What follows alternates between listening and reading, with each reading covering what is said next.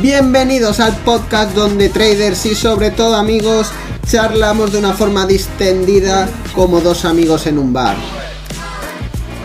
Hablaremos de trading, inversión, finanzas y muchas cosas más que nada tienen que ver con las finanzas pero que seguro que te ayudarán y sobre todo te harán pasar un buen rato.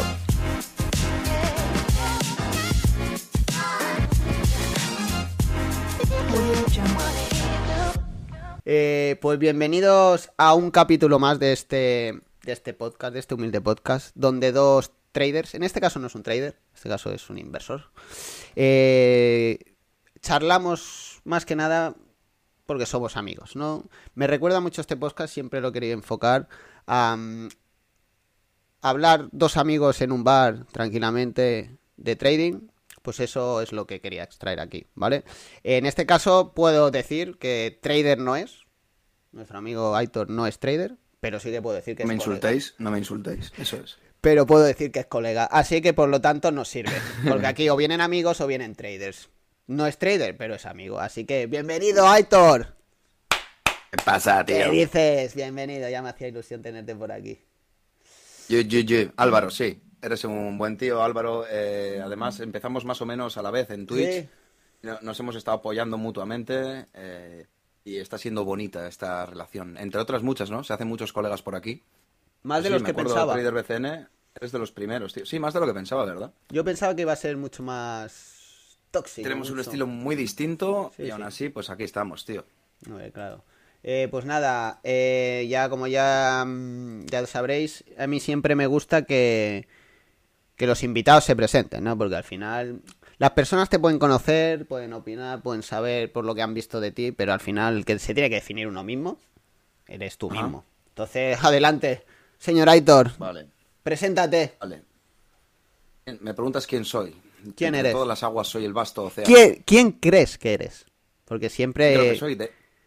Te digo, de entre todas las aguas, soy el vasto océano. Entre todas las montañas, soy el gran Himalaya. Eh, no, vale.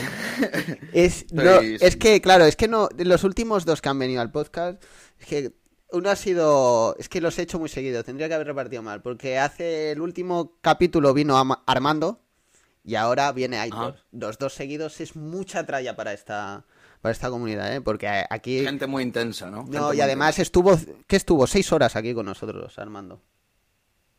Así que nada, nada, defínete, defínete tú mismo. Eh, nada, soy Aitor, soy un chico sensible de Bilbao y. Nada. Eh, defínete, defínete. Pues nada, soy así, un, un personaje un poco, ¿no? Para lo bueno y para lo malo. Y, me gusta serlo, y me gusta serlo. Acepto, me quiero. Y busco la libertad, amigos, busco la libertad, la libertad, busco la verdad. Y esto tanto en la vida, por eso me comporto así, intento ser natural y hacer lo que me dé un poco la puta gana que cuido de no mm, faltar en exceso a la gente, que también lo hago, soy demasiado vacilón, pero me da igual. El caso es que eso, eso de sentirme libre y ser yo mismo eh, está muy bien, porque eh, así vivo feliz. Y por otro lado, no me aburro. Además, para la bolsa, esta misma actitud está muy bien, porque un error que he visto muchísimo es eh, querer tener razón, no solo en discusiones con otras personas, ¿no? Que la gente es muy necia y no quiere aprender y discuten y no lleva a ningún sitio, pero también discutir con el mercado ya es de estupidez profunda, ¿no? Y no, no entender, no querer aprender de los errores, de cuando pierdes dinero, no querer aprender es muy necio.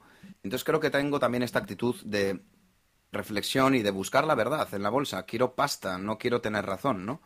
Esto es algo que digo mucho en, en mi streaming y, y creo que lo cumplo. Creo que intento tener esa actitud em, de buscar la puta verdad en la vida y en la bolsa para seguir aprendiendo. ¿Por qué? Porque la pasta también da libertad. Y como he dicho, busco la libertad.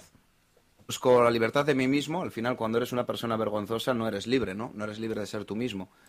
Y trabajo también esto a través del dinero, porque ya eso ya sí que si tienes pasta te reciben de brazos abiertos en cualquier sitio, tienes libertad de movimiento, de entrar a cualquier lugar, de poder mover y deshacer como quieras. Y en verdad, pues fíjate, el querer pasta puede ser algo espiritual. Puede ser que estés buscando tu libertad personal y que sabes que así funciona el puto mundo y que ya está. No podría ser más idílico todo, pero no lo es. El mundo, nos gusta o no, funciona con pasta. Y si buscas la libertad, ya sea personal o de movimiento en tu vida, necesitas pasta.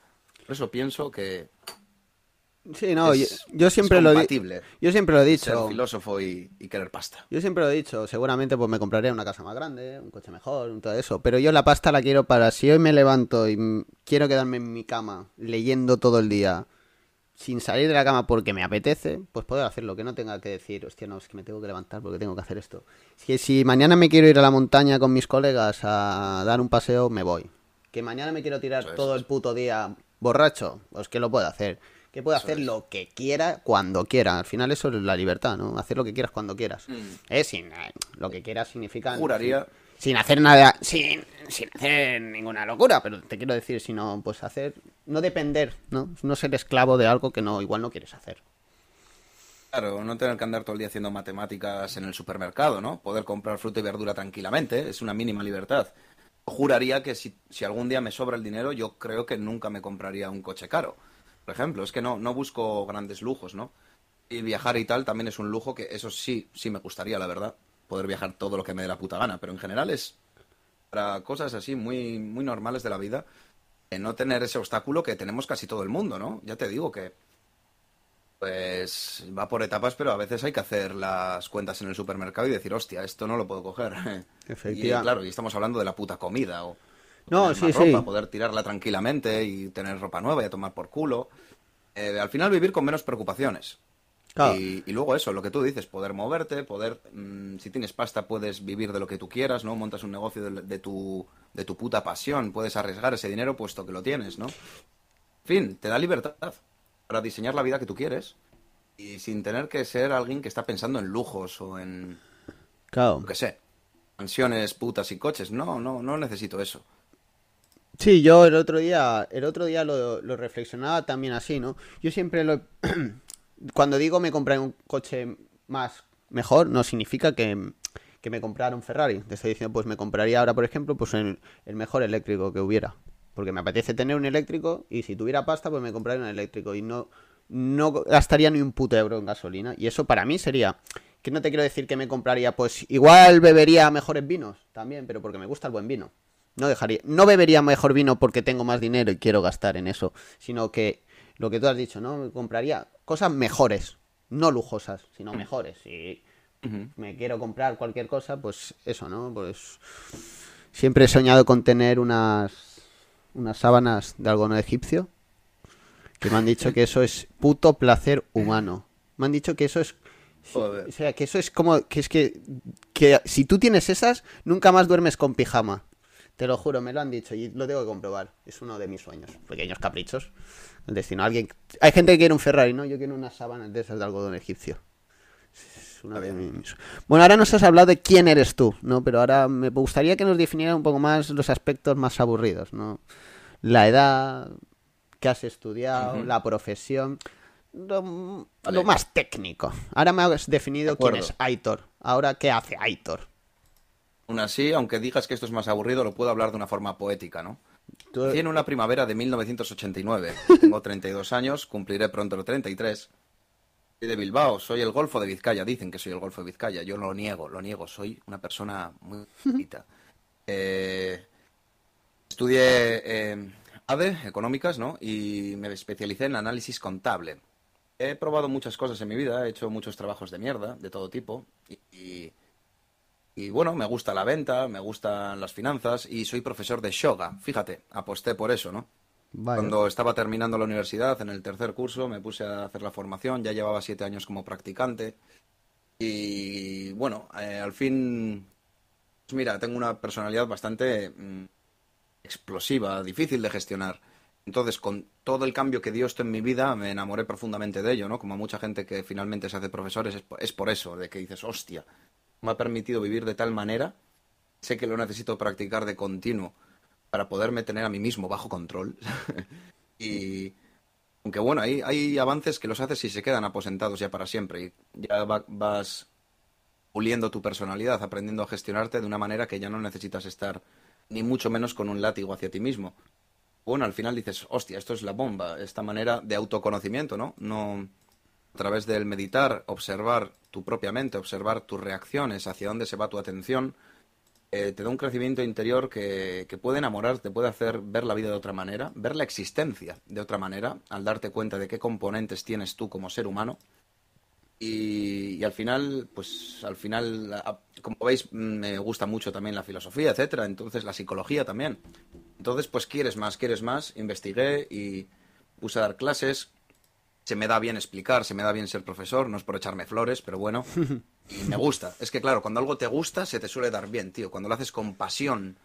y- Efectivamente. Creo que la pasión, el compromiso, o sea, la pasión por algo se nota, ¿no? Porque cuando la pasión, Sí. yo siempre lo he dicho, la pasión trae mochilas, buenas y mochilas malas, pero una mochila buena es que si tienes que dedicarle más horas, si tienes, estás todo el día pensando, cuando es tu pasión estás todo el día pensando eh, en ello, no quiere decir obsesión, sino pensando en ello, ¿no? Que se te ocurren mil cosas. Cuando tú estás pa- apasionado con algo, de ahí tira solo del carro, no te importa quedarte 12 horas, no te importa Sí. tener que leerte dos libros que igual no te leerías nunca, pero que sabes que eso te puede abrir un mundo, te puede cambiar, ¿no? Y Claro. entonces, dime, dime. Por eso también tomé la esa elección, ¿no? Decir, joder, quiero trabajar de algo que me apasiona, algo que no necesito presionarme a mí mismo para tener una formación continua y querer ser, mm, ser un mediocre, ¿no? En mi campo. Es que me- te sale solo, como tú dices, ¿no? El querer investigar más, leer más, mm, explorar más, practicar más, para pulir y pulir y ser el mejor, o, o sin querer ser el mejor, es que te, te sale solo, ¿no? Luego la, el entusiasmo es contagioso, tío. Entonces puedes hablar de algo aburrido o que guste al que te está escuchando, pero cuando, cuando te mola algo y lo, lo explicas sin querer con entusiasmo, ¿no? Y eso es contagioso y esa persona disfruta mucho más la clase, ¿no? Entonces, tienes, cuando, cuando te ocurre eso, tienes cualidades de buen profesor. Creo además que tengo cierto mm, buen manejo de las palabras, eh, que no se me da mal lo que es hablar, ser comunicador. Y entonces mm, se me juntó todo en ese sentido de, buah, quiero ser, quiero dedicarme a dar clases de yoga y la vida es muy dura, trabajar es muy duro, con esto no se me haría duro. Por contrapartida está el tema de que es muy difícil tener una estabilidad económica dando clases de yoga, ¿no? Eh, aunque es diferente a otro, no sería un deporte en sí, ¿no? Porque tiene pues otros componentes, como digo, psicológicos y eh, de trabajo de atención, etcétera, o filosóficos, podríamos decir. Pero al fin y al cabo, mm, si lo metemos en esta sociedad, pues es eres un eres un profesor de deporte más, ¿no? Eres un monitor más. Y bueno, y sabemos que eso pues es bastante difícil de, de que saques de ahí un sueldo y que puedas independizarte, mm, ahorrar, etcétera. Yo lo, Em, el- perdona, ¿eh? el otro día lo estaba diciendo cuando, no, es que vivir del, cuando dicen vivir de, por ejemplo, en mi caso del trading, yo les digo que hay muchas lagunas. Es decir, yo hace una- unos años, cuando ya conseguía, yo tenía un muy, mucho desnivel entre un mes y el otro, ¿vale? Un mes ganaba 4.000, el otro igual ganaba 500, el otro 3.000, perdía después el mes siguiente 1.000. ¿no? Entonces yo hice un reset porque entonces enfoqué mi estrategia y mi agresividad en el trading, la rebajé y busqué nivelar eso, ¿no? En intentar tener esa sostenibilidad, ¿no? Que cada mes más o menos ganara lo mismo. ¿Por qué? Porque es muy difícil lo que tú dices, no sabes lo que vas a ganar el mes que viene. ¿Qué, qué voy a ganar? ¿Mil? ¿Este mes qué voy a hacer? ¿Voy a ingresar mil, dos mil, cero, uno? Eh, voy a y entonces es lo que decía, eh, en estos, en todos los que se digan, por ejemplo, autónomos, eh, hasta el de un bar, ¿no? No sabes si el mes, la semana que viene, por cualquier cosa, se van al bar de frente y no tienes nada, ¿no? Y entonces, em, yo creo que la estabilidad esa, em, si no tienes pasión, estás perdido. Es lo que tú dices. Si tú este mes no cobras, pero estás haciendo lo que te gusta, pues eso te puede ayudar, ¿no? Y entonces yo siempre lo he dicho, es muy inestable, es... No, em, yo tengo un amigo que es entrenador personal, lo mismo, ¿no? Pues hay meses que muy bien, otro mes que no, pero esa incertidumbre que a veces te puede pasar mala factura. Sigue, sigue con tu historia. Sigue no con tu poema. Álvaro, Dime, dime. eh, a diferencia de cosas como el yoga o entrenador personal, el trading es muy escalable, aunque os he escuchado a Wall Street Panda y a ti decir que cuidado porque cuando tienes más pasta, en verdad es más difícil operar. No sé, algunas veces os he escuchado reflexiones así, pero en verdad, No, no, yo si tuviera más... empieza a ir bien, Claro, claro. Un- No, en verdad no, no debería, no tendría por qué haber un techo, ¿no? Porque cuanto más metas en tu entrada, más potente puede ser el Efectivamente. pérdida, claro. Y- sí. quiero decir, es escalable. En cambio, el yoga llega un momento que Hmm. el horario del día tiene un límite y tu cuerpo tiene un límite, no puedes dar 2.000 clases. Quiero decir, que hay un techo donde no puedes ya ganar Oh. más dinero aunque lo quieras. Claro, Aunque a- no- luego ya está el tema de que te metas a hacer formaciones, que es lo que estoy intentando hacer ahora, donde ya puedes dar un paso más hacia ganar más dinero. Pero quiero decir, hay un techo claro en este tipo de negocios. En inversiones, al contrario, ¿no? En la bola de nieve famosa, ¿no? Según vas ganando, cada vez ganas más rápido, más dinero. Claro, y yo siempre, al final yo siempre lo he dicho, yo si por ejemplo tuviera una cuenta grande, mm, lo que pasa es que quiero esa sostenibilidad, esa bola que tú dices, ¿no? Por eso voy poco a poco, poco a poco subiendo, pero claro, es em, a mí me pasó cuando yo daba los cursos, antes los daba individuales, ¿no? Uno a uno. Me di cuenta que eso no podía ser, ¿no? Joan me ayudó, em, Joan que está por aquí, no sé si está, no se ha ido con los niños. Em, y me lo dijo, ¿no? Al final es eso, yo tenía, daba clases después de la sesión eh, americana y tenía una hora, cada- una hora y media cada día. Al final llegas a un cupo, no hay más horas, no, no te puedes multiplicar, no, no puedes multiplicar las horas del día. Y entonces al final pues hice mm, grupos, ¿no? He intentado hacer grupos. Eso sí que es escalable, ¿no? Grupos muy pequeños de 3, 4 personas porque no quiero perder la esencia de lo personal, ¿no? Que es mi formación. Pero sí que es verdad que puedes eh, colgar plataformas. eh, la formación, como tú dices, sí que es más escalable, ¿no? Al final, clases individuales, puedes hacer clases a grupos, pero también al final es eso, ¿no? Intentar... El trading yo siempre lo he pensado que es em, eh, escalable, ¿de acuerdo? Lo que pasa es que yo he decidido que mientras quiero escalar poco a poco, no quiero meter zapatilla. ¿Sabes lo que quiero decir? Yo antes me venía muy bien 5.000 pavos al mes, en un mes muy bueno, pero al mes siguiente menos 1.000, o que me salía positivo, ¿eh? Al final del año sacaba lo mismo que saco ahora. Lo que pasa es que he intentado escalar progresivamente, ¿sabes? No quiero sobresalto ninguno, que mi corazón no es de piedra. Ajá. Sigue, sigue con tu historia. Disminuir, disminuir el riesgo y disminuir también el beneficio potencial, ¿no? No tengo Pero prisa, Aitor, no tengo Ir prisa. más paso a paso. Claro, no tengo Creo que es la, la lección principal, ¿no? La otra vez, yo creo que otra vez que estuvimos aquí en charla con Pinelo, con Wall Street Panda y tal, creo que es lo que dije, ¿no? Que, que estuviste haciendo preguntas de ¿qué consejo darías, ¿no? Yo creo que la mejor lección es esa, cuando aprendes a tener paciencia y a querer hacer las cosas bien y renuncias al pelotazo, empiezan a ir las cosas mejor. Ah, Porque cuando buscas pelotazo, o tienes mucha fuerte y eres un, mucha suerte y eres uno entre un millón, tío, o vas a perder tu dinero. no, y además Entonces, sobre... cuando ya... re- No, dime, dime, dime, Aitor. No, no, habla cuando quieras. No. No, no, en mi casa los invitados tienen preferencia. Ah, vale, vale, vale. Em, no sé, me he perdido así la paciencia, ¿no? Que em, el renunciar a querer pegar un pelotazo y hacerte rico muy rápido a hacer... No va a hacer que seas rico, pero va a hacer que por lo menos no seas más pobre, ¿no? No, Porque ya. suele pasar que a la mayoría, pues pierdes tu pasta, ¿no? Queriendo hacer una jugada rápida, que si comprando Dogecoin o Shiba o GameStop, que a mucha gente le ha salido bien, sí, pero a la mayoría no. Con scalping súper apalancado cuando no tienes ni puta idea, que me pasó a mí en su día, por eso ya no hago scalping, porque ya me quemé mi cuenta. y, y entonces ya pues aprendí la lección y dije, mira, mm, voy a ir despacio, voy a hacer las cosas bien y, Sí. y que mis ahorros aumenten. Que si aumentan muy lento y, y en el mejor de los casos hasta dentro de 20 años no voy a tener bastante pasta, pues es lo que hay, pero mejor eso, durante el Sí. camino la poca pasta que tengo fundirla, ¿no?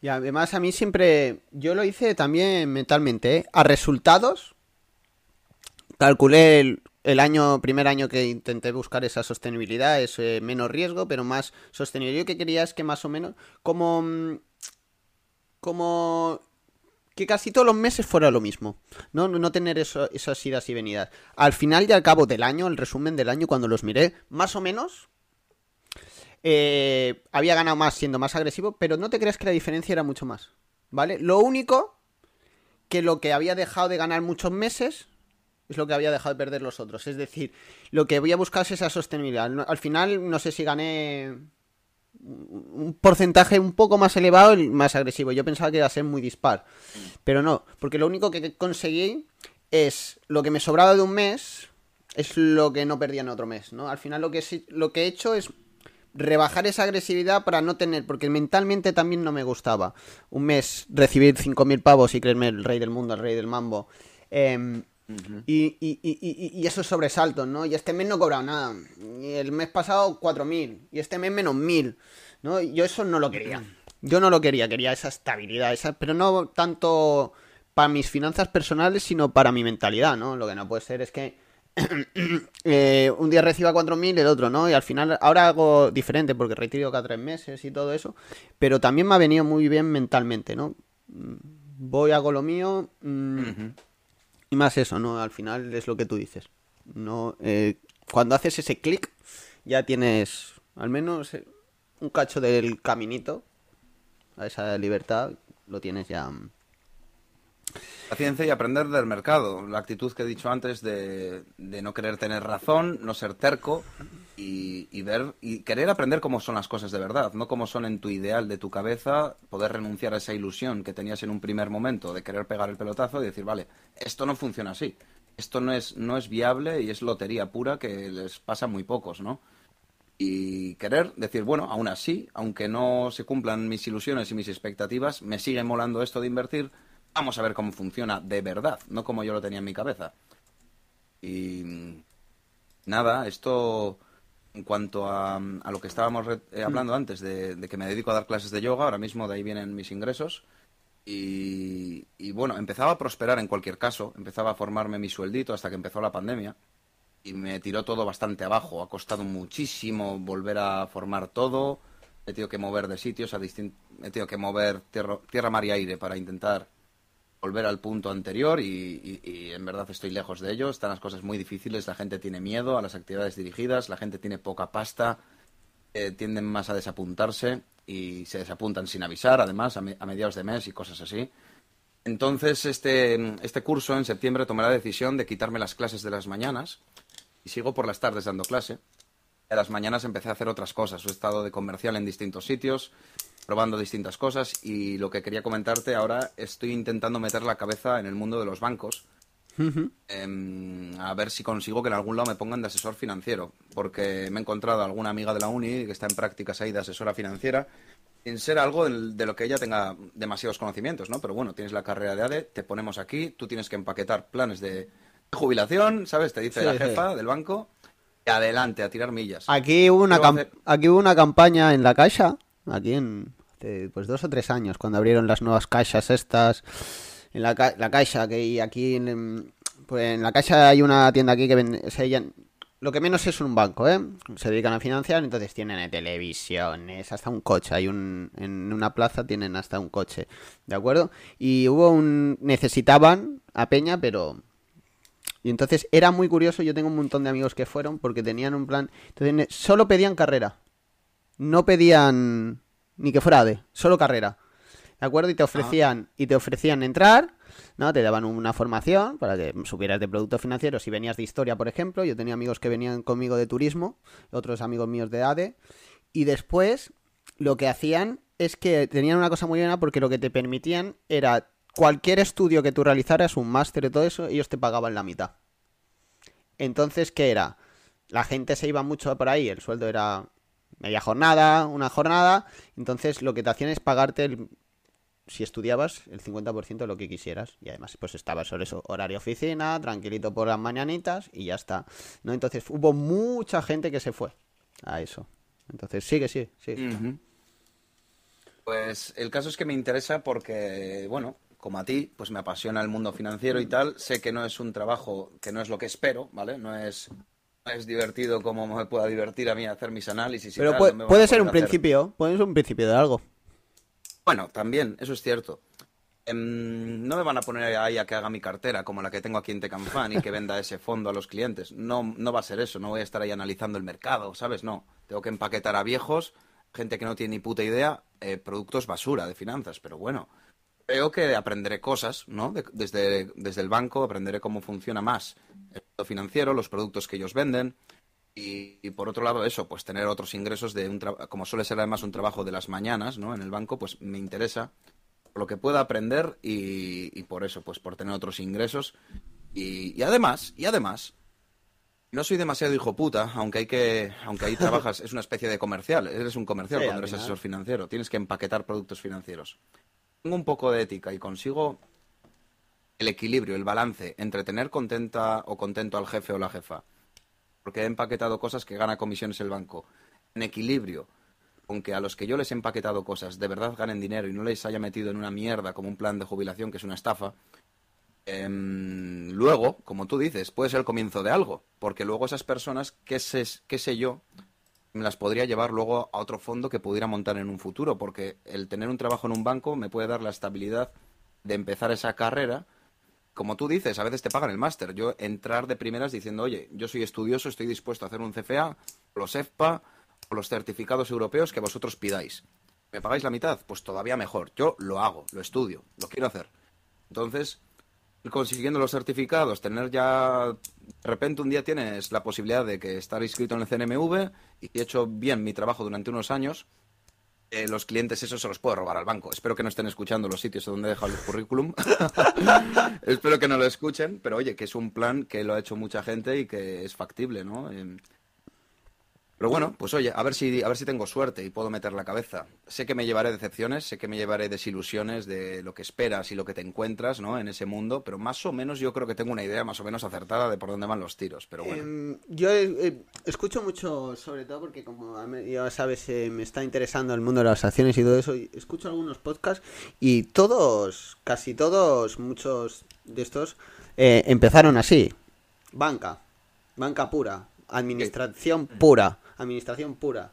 Entonces, lo que pasa que pues estás dentro, ¿no? Ves cómo funciona, ves un producto financiero desde dentro, ¿no? Un plan de pensión, los números desde dentro, que es diferente, ¿de acuerdo? Y tú ahí ya puedes ver, hostia, pues mira, me gusta más esto, me gusta más lo otro, crecer, eh, conocer gente, lo que tú has dicho, contactos, conocer, que al final es siempre eso, ¿no? Eh, igual tu jefe, tu jefe en el banco después se va a un fondo y te lleva a ti, Em, al final yo creo que em, el camino a lo que quieres al final hay mil y unas posibilidades. O sea, y puedes entrar en el banco y que te guste otra cosa relacionada con la banca de inversión, por ejemplo, que lo descubras allí. Y al final yo creo que al final eh, el estar dentro para estar eh, haciendo de comercial en otro gremio, digamos, que no no es lo tuyo, pues puedes estar aquí aprovechando. Al fin y al cabo, puedes estar ahí aprovechando el conocer algo desde dentro, ¿no? Yo... Mm, Eso es. Siempre es crecimiento. Efectivamente. Yo siempre lo he dicho. Eh, muchas veces cuando me lo dicen, pues tú coge práctica de lo tuyo, sea de lo que sea, que aunque no sea de lo que tú quieres trabajar, pero sí de lo que tú has estudiado, ¿no? Pues ah, de, hostia, pues mira, métete, ¿te gustan las finanzas? Pues yo que sé, aunque sea de un banco en la ventanilla, algo más aprenderás que en tu casa de cómo funciona la banca. Y entonces... Pues muy bien, Aitor. Eh, vamos ahora a tratar un poco de tu más faceta como inversor, digamos. ¿Vale? Em, ¿cómo, te ¿Cómo se definiría el Aitor inversor? Aitor inversor. Aitor inversor está tranquilo, intenta no calentarse. ¿Cómo me definiría? Defensivo, conservador, eh, paciente, intento serlo, ¿no? Mirada hacia el largo plazo. No obstante, claro, al final buscando las empresas que mayor margen me puedan dar en menor tiempo, eso también, ¿por qué renunciar a ello, no? Pero siempre con una base de, desde la paciencia. Porque es cierto que algo te puede dar una acción, puedes comprarla y que en unas semanas tengas un más 30%. Oye, si lo veo todo a mi favor, ¿por qué no voy a entrar? Entonces yo lo que hago es tengo cierta personalidad, aunque diga que quiero mirar a largo plazo, en verdad soy un poquito mm, de corto plazo. Es mi personalidad, ¿no? Todavía. Pero quiero ir hacia el largo plazo. Entonces, ¿qué ocurre? que lo que hago es analizar como una persona que va a largo plazo, aunque luego pueda operar cosas en el corto. Es decir, pongo el filtro del largo plazo, un filtro fundamental eh, ya sabéis que Tech and Fun es el canal al que represento y Tech and Fun es análisis técnico y fundamental. Entonces nunca, nunca, nunca entro en algo que tenga mal fundamental bajo mi punto de vista. Cada uno, hay a, quien le llama unos fundamentales a ser algo innovador. escucha mucha gente decir, Buah, este un chicharro de empresa, un growth, una empresa zombie que, que da pérdidas, y dicen, tiene muy buenos fundamentales, porque su idea es innovadora, interesante. Digo, eso no es un buen fundamental, es una buena idea de negocio. Pero si pierde dinero, ¿cómo va a tener buenos fundamentales esa empresa, no? Ese es un poco mi perfil. El, la empresa tiene que ser mínimamente rentable, tiene que tener perspectivas de crecimiento.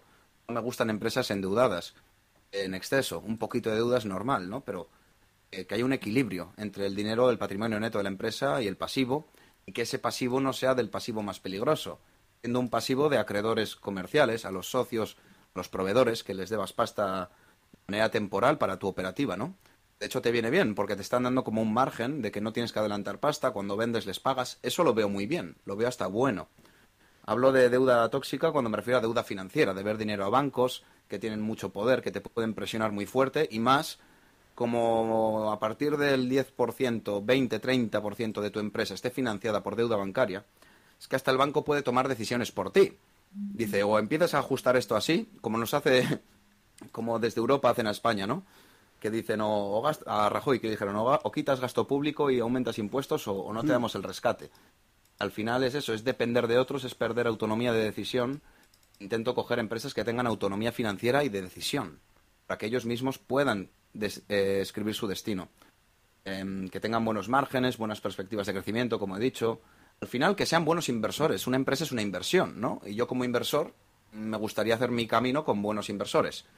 Y para eso tengo que hacer este análisis de mirar muy bien los balances, cuentas de resultados, cómo han ido evolucionando en el tiempo, qué dirección tiene, qué ellos mismos, qué perspectivas de crecimiento tienen. Si no, no entro en ninguna empresa. Luego es cierto que cada vez estoy empezando a recuperar un poco la fe en el análisis técnico. Que lo había dejado muy de lado, ¿no? Como que veía que eso no funcionaba. Y realmente sigo pensando lo mismo. Lo que pasa es que sí lo veo muy orientativo. Esto que no se ofenda a nadie, sé que vosotros operáis por análisis técnico y lo importante es que ganéis pasta. Aquí no somos técnicos, ¿eh? Yo tampoco soy. Aquí no, aquí somos de price action. Yo no uso ni soporte, ni resistencia, no uso nada. Sí, pero bueno, price action es otra versión del análisis técnico. Análisis técnico hay muchas técnicas, ¿no? Price action, hay precio-volumen, hay de todo. Yo, de hecho, es que uso medias móviles, cosa que no usa mucha gente. Hay quien lo odia, hay quien dice que no, otros dicen solo precio-volumen. Bueno, me da igual, ¿no? Yo me siento cómodo. Mientras te dé pasta, hijo mío, usa lo que quieras. Claro, es que yo he visto que hay cosas que son verdad. El técnico, de todos los distintos discursos que hay de análisis técnico, me he dado cuenta que hay pequeñas verdades. Verdades con pinzas. Ninguna verdad en análisis técnico es al 100%. Pero, por ejemplo, sí que tiene sentido, me he dado cuenta con el tiempo, a base de pérdidas, de que llevar la contraria al mercado, pues suele salir mal más de la mitad de las veces. Entonces ya juegas con estadística a tu favor. Eso es verdad para mí ya. Algo que está cayendo, que tiene tendencia bajista, mm, es, no sé qué porcentaje diría, pero un 80, 90% de posibilidades de que te salga mal, de que eso siga bajando. Lo he visto por mí mismo, es cierto. Es cierto. Entonces, pequeñas reglas que el mercado me va dando, porque esto me decía muchas veces nuestro amigo David Leiguarda, le digo, he comprado esto, y me decía, tío, Hitor, ¿qué haces? Esto es una sangría, ¿cómo compras esto? Y, le digo, no, es que está en descuento, es que he hecho un análisis fundamental y esto está barato. Dice, pues que igual sí que está barato, me decía David, pero que esto va a bajar más. O sea, está claro que va a bajar más. Y yo me daba igual. A mí, por mucho que me dijese David u otras personas que tienen mucha experiencia en esto, eh, lo he tenido que ver por mí mismo. Me quedé atascado meses en esa operación y por folla eh, se va para arriba y gano. Pero claro, eso es en un mercado alcista. Ahora el mercado que no tiene dirección y que hay riesgo de que se pudiera poner bajista, aunque hago una llamada a la calma, a la precaución extrema, sí, pero también a calma. Todavía no hay nada confirmado, por cierto, para quienes nos escuchan. Pero claro, es lo que digo, coger cuchillos al vuelo siempre te puedes cortar.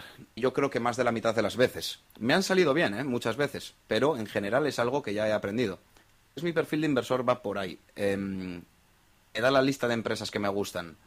El fundamental, el análisis técnico me dice, bueno, o mirar las gráficas, no, no hay por qué llamarlo técnico, ¿no? Mirar hacia dónde está fluyendo el dinero, mirar qué sectores son los que mirar qué sectores son los que están subiendo, que al final es hacia dónde se está destinando el capital y decir, de ese sector, ¿cuál es mi empresa elegida? ¿Cuál es la que yo veo más segura, con buenas perspectivas, que hacen bien las cosas? Hay seguridad financiera y me meto. Y está yendo bien, eh, está yendo bien.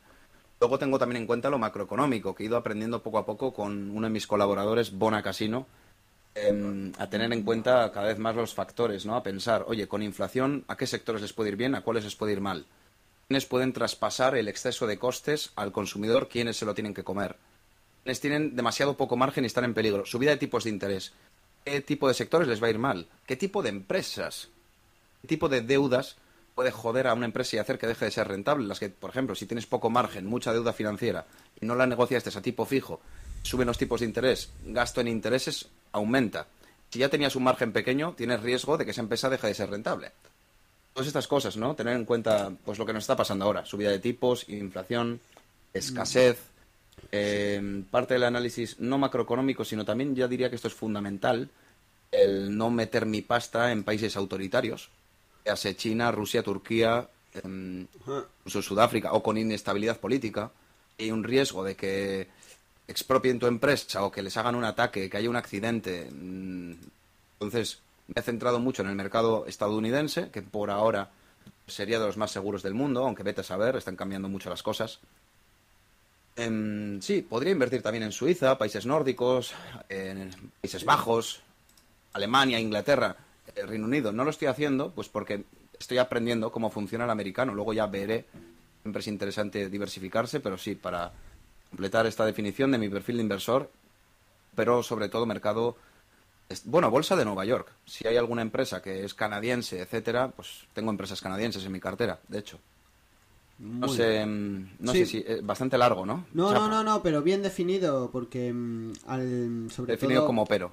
No, no, no, pero al final porque nosotros estamos acostumbrados a otra otro perfil de, de trader, no, no eres tú, no eres trader, pero te quiero decir, entonces yo creo que esto, pues a una comunidad que es diferente, ¿no? A la tuya, gente que hace cosas diferentes, yo creo que estas explicaciones largas son las que son las que de verdad para eso te traigo. A mí para que me cuentes tu vida no, te traigo para esto. Eh, pues una pregunta, ¿por qué elegiste este mundo? ¿Por amor? Es decir, el mundo de las inversiones, llámalo trading. Cuando digo este mundo, ahora estoy haciendo referencia, a veces te diré trading, pero no es trading, que es inversión, para ti en tu caso. Eh, ¿Por qué elegiste esto? ¿Por, ¿Por amor? ¿Por desesperación? ¿Por casualidad? ¿Por una casualidad del destino? Cuéntanos, ¿por qué, por qué has elegido esto? Un, poco, un poco casualidad, un poco amor. Eh, siempre me llamó la atención, ¿eh? El, ¿Recuerdas cuando éramos más pequeños, Álvaro, que mm. En los telediarios, al final del telediario, te decían el cierre de la bolsa, el Dow Jones ha subido esto, la divisa euro-dólar eh. está aquí? Ya no dicen eso. mira, ah, no sé, se ha ido perdiendo la poca, el poco interés financiero. Yo me, me acuerdo de alguna vez haber visto en la televisión pasar un cartelito a las cinco y media por debajo eh, cierre de la bolsa. Consulte, consulte en el teletexto la información bursátil del cierre. Vas pasando por abajo, eh, en Telecinco, en Antena 3, por abajo. Consulte en el teletexto el teletexto, chaval. Hasta que llegó internet, el teletexto, ya te el, digo. El eh. Twitter, el Twitter de, la antigüedad. El teletexto, yo he consultado ahí. es lo que teníamos. lo que teníamos coño, mi padre y yo consultábamos ahí la liga los resultados. La liga eso es, el fútbol también, la clasificación estaba ahí. 202, me acordaré toda la vida, el 202 era por aquí, veías como iba actualizándose y al final es eso, ¿no? La información. Eh, dime, dime, dime. Es eso, yo tengo un perfil, eh, siempre he sido con un carácter emprendedor y así que aposté por mi propia historia con el yoga, ¿no? Eh, siempre me ha gustado el vender, el emprender, hacer mis propias cosas, ¿no? Y entonces el mundo de los negocios siempre me ha llamado la atención. Y como digo, de niño, pues viendo las noticias, lo que esto ha subido, esto ha bajado, me daba mazo curiosidad lo de invertir. Yo preguntaba a los mayores, oye, ¿esto cómo va? ¿Cuánto dinero necesito para invertir? Siendo un niño, ¿sabes? Siempre me llamó la atención, pero bueno, lo quedó ahí de lado. Según estudié en la universidad, mm, no me hablaron nunca de una manera clara del mundo bursátil. Luego todo el lenguaje que me han dado, mm, herramientas matemáticas, estadísticas, las he visto el sentido ahora que me he puesto en el juego de invertir, ¿no? Las he visto después. En su día mm, no me llevé una imagen nada clara, es decir, y pienso que es prudente en parte, ¿no? Que en la bolsa no te, eh, que en la universidad no te, te incentiven a que inviertas, porque es muy arriesgado, ¿no? Y más a gente joven sin cabeza. Te dan el lenguaje, pero no te explican en absoluto cómo funciona la bolsa, es decir, ahí no me motivaron nada ni me incentivaron, es algo como que ni existía, ¿vale? Y, fue por puta casualidad de que un colega se bajó un broker de estos eh, online. Hmm. empezó a decir, mira, tío, estoy ganando pasta con futuros, ¿sabes? Y, Y dije, joder, siempre había querido hacer esto, pero nunca había tenido a alguien cerca que lo hiciese me pudiera explicar. Y además de una manera tan fácil. Antes tenías que ir al banco, comerte unas comisiones de la hostia. No te dejan comprar en Estados Unidos a no ser que compres, a no ser que pagues una comisión de la hostia. Entonces, cuando me apareció un colega con el teléfono móvil invirtiendo desde ahí, me lo explicó lo sencillo que era hacer y cerrar una operación, pues me lo bajé y empecé, ¿sabes? Sin pensarlo sí, fue un poco amor, lo que has preguntado. ¿Ha sido amor o ha sido casualidad del destino? Pues un poco las dos. Sí, y yo al final eh, siempre lo he dicho, ¿no? parece que sea un poco, un poco tabú, ¿no? Eh, yo siempre veía la bolsa como eso de ricos, de gente que puede ganar mucho dinero, también puedes perder, donde te pueden timar donde siempre hay burbujas, ¿no? Lo veías como algo, algo, algo desconocido, ¿no? Algo que sabías que está ahí, sabes que está ahí, y cuando la carrera vas tocando sabes que es una cosa que está ahí.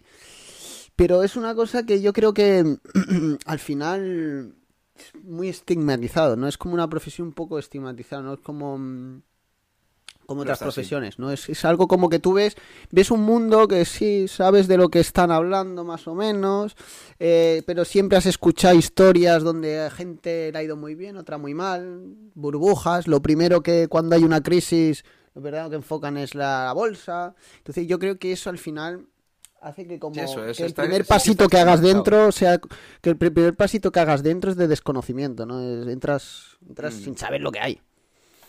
Sí, sí que hay estigma, ¿eh? tienes toda la razón, hmm. tío. No, sí es. claro, los culpables de lo que pasó, la crisis de 2008, dices, ha sido la bolsa, han sido los especuladores, los fondos buitre, entonces como que es de mala persona, ¿no? Invertir. Además, antes tenía como mucho pensamiento político de izquierdas y durante la universidad lo tenía, ¿no? Entonces igual también inconscientemente algo me decía, no, eso no, ¿sabes? Luego cuando empecé a invertir, pues colegas... En no sé cómo será en otros lados, pero en general la gente joven pues tiende más hacia la izquierda, o por lo menos aquí en Euskadi muchísimo. Y cuando empecé a invertir me dijeron, colegas, estás financiando la guerra de Siria. qué dices, tío? ¿Qué dices, tío? Si por, por comprar Amazon, ¿en serio? ¿Por comprar una acción de Apple? ¿En serio estoy financiando Siria? No lo sabía. Pensaba que eso iría desviando dinero al Estado Islámico. No me jodas, tío. Qué curioso. Ah, y, vas despertando, ¿no? Y vas quitándote ideologías y al final eh, mi ideología es la pasta. Te das cuenta de que es muy atractiva la ideología de izquierda porque habla de un mundo ideal, habla de igualdad, hablan de, valores que entran muy bien en, un espíritu joven. Luego te vas dando cuenta que el mundo no funciona así, ¿no?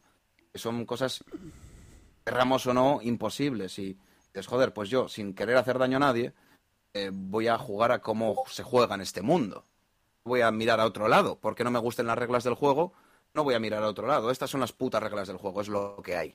Es lo que hay y ya está. Y ahora, que he comentado, pues que antes igual tenía ese pensamiento de izquierdas, por lo que sea, por influencia, por lo que sea, ahora diría que soy como Barbol, el del Señor de los Anillos. Pues el, árbol este que es mazo grande y tiene vida. Eh, le preguntan, ¿no? Los hobbits en el Señor de los Anillos, ¿y tú en qué bando estás? El Señor de los Anillos es así muy, muy del bien y el mal. Y es que la izquierda también juega con ese discurso, ¿no? De somos los buenos, estos son malos, hay que combatirlos, ¿no? Y Barbol contesta lo siguiente, dice, em, yo no estoy con ningún bando porque ninguno está con nosotros. Eh, Eso me pasa a mí ahora. Muy buena frase. Eso me pasa a mí ahora. El árbol es muy... Es muy, muy, muy sabio ese árbol, tío. Sí, no, no, no. Ya, y, yo cuando vi la película dije, este, al final Eh, siempre hay la dicotomía esta de... Mm, yo también, ¿eh? Yo sí... sí yo maniqueísmo se llama, ¿no? Sí, yo de mentalidad me pasa como... Yo soy de izquierdas, ¿eh? eh me considero una, gente de, de izquierdas, eh, a excepción de que me gustaría vivir en un país de verdad, de izquierdas, ¿no? Con una izquierda de verdad. No, a mí no me gusta la izquierda esta, no, es que esas cosas de la, de la izquierda que puede haber aquí en España que parecen tópicos, ¿no? A mí me gusta un país, por ejemplo, de izquierda como Noruega o Suecia, ¿no? Eso es una izquierda que separa muchas cosas de económicas de, lo de la izquierda, ¿no? Pero creo que los valores de la izquierda de... eh, eh, tienen, Suecia tiene un programa de integración de inmigrantes brutal, que lo vi en una serie que después vi un documental donde todo inmigrante, ya sea ilegal o ilegal, hasta que se solucionen sus papeles, tiene que ir a unos cursos, pero no unos cursos de eso, donde te enseñan las tradiciones, ¿no? Cómo saludar, cómo se saluda en este país. Em, eh, eh, eh, integrar, ¿no? seas o no, que después te extraditen, después te pueden extraditar, no es que este, pero tú, esa integración, ¿no? Esos valores de integración, em, esos valores de, de, de, de, la izquierda, ¿no? Después en, en, en, economía van a otro, a otro nivel, ¿no? No se están por tonterías. Lo que no, lo que no rinde, no rinde. Lo que no es público, es público. Se pagan muchos impuestos, sí, pero te pones enfermo en un fiordo y te lleva un helicóptero, ¿de acuerdo? Tienes un año para estar con tus hijos. Eh, tus hijos se pueden independizar porque hay muchas ayudas. No tienes problemas para pagar la luz, no tienes problemas para eso. No te cortan luz. Eso es, eso no. No la, no la izquierda de bandera. Una cosa. No la izquierda de bandera. Una cosa. Cuenta, cuenta. Antes de ofrecer, perdóname Álvaro, antes de ofrecer toda esa cobertura social los estados ah. nórdicos, antes de todo eso, pues que habían conseguido una industria asentada, desarrollada, una economía muy fuerte, niveles de paro ridículos, y entonces ya pues sí, ya pues sí, puedes dedicarte a, utilizar esa riqueza para buscar la igualdad, para buscar justicia social, a, mí no me ayudar al que a mí no me importa que me quiten no pueden trabajar. A mí no me importa que me Hasta quiten. entonces, España no es Noruega, España es un país pobre, es que no podemos e- hacer eso. Claro, por eso, por eso te, por eso te lo digo, ¿no? Yo por eso yo ahora mismo a mí me jode pagar tantos impuestos. Me jode. ¿Por qué? Me jode ¿por qué? Porque después voy a un puto hospital y no me atienden. ¿Vale? Pues por eso me jode. Por eso mismo me jode. Pero es lo que tú has dicho. Es lo que tú has dicho. Antes de todo eso es lo que yo te di eh, es lo, que yo te apuntaba, ¿no?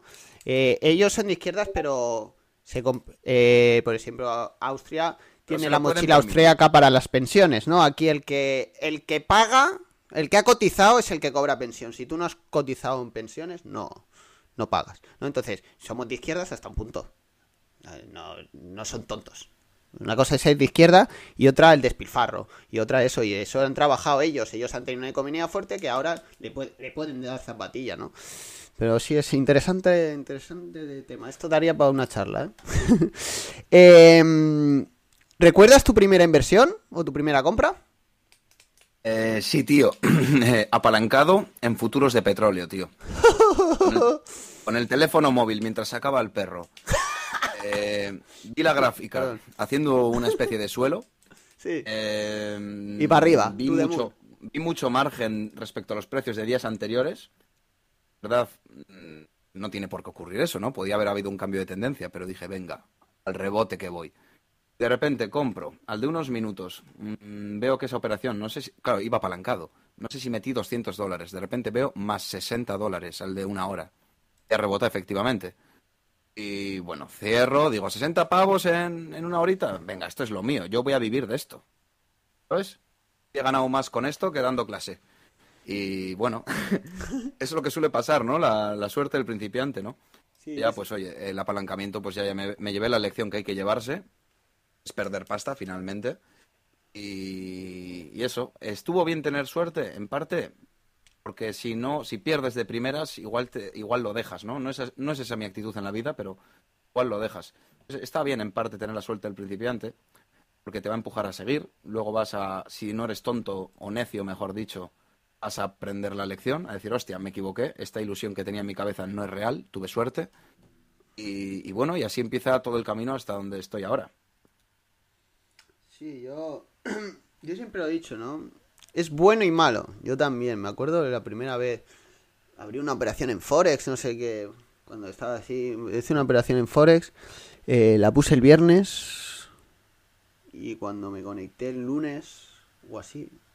Más, más, más 190 o más 200 dólares. no sabía ni qué había pasado. Se ve que había habido un gap alcista durante el, el fin de semana, algo lo retiré. retiré, pum, pum, retiré 190 dólares y dije, hostia, sin hacer nada, he sacado 190 dólares. Además, me lo gasté, creo, en comer y en beber. Pero, ¿qué dices? Hostia, hecho. Y, dice, y dice, dices que, que fácil, ¿no? Que como, como la gente está haciendo otra cosa y no está haciendo esto, coño. Que sí, sí, yo, sin, sin yo saber. Lo peor es que dice, no, si yo saber. Entonces, yo creo que eso es. Te arranca, es lo que te mete, ¿no? Pero es también lo que te, te hace ir más lento, ¿no? Porque es, te ayuda a meterte en este mundo, pero también te ayuda a decir, al cabo de un tiempo dices, hostia, pues no era tan fácil como parecía. Me parece que voy a tener que trabajar un pelín más. ¿no? Y además suele Sí. pasar, y además es que suele pasar, que las primeras veces una buena racha. Yo lo dije ayer, mis peores batacazos en el trading han venido por rachas positivas. Después de rachas positivas que me infla el pecho. Confías. Se me infla el pecho como un palomo y me creo el mejor del mundo. Me- Y entonces me han venido más por eso que por... Cuando las pérdidas mantengo la cabeza fría. Pero sí que es verdad que eso, ¿no? Y, al- y eso también, ¿no? Al principio al ganar también puede ser una, un arma de doble filo. Eh, claro. Eh, ¿Tu peor enemigo en este mundo, en- en- a la hora de invertir, cuál crees que es tu peor enemigo? Eh, voy a decir una frase antes de contestarte a eso para Sí, sí. cerrar una pequeña reflexión más de lo anterior, de la primera operación que hemos adelante, dicho. adelante. El colega que he mencionado antes que me metió en esto porque me dijo, mira este broker qué fácil es. Al final, tío, eh, el camino.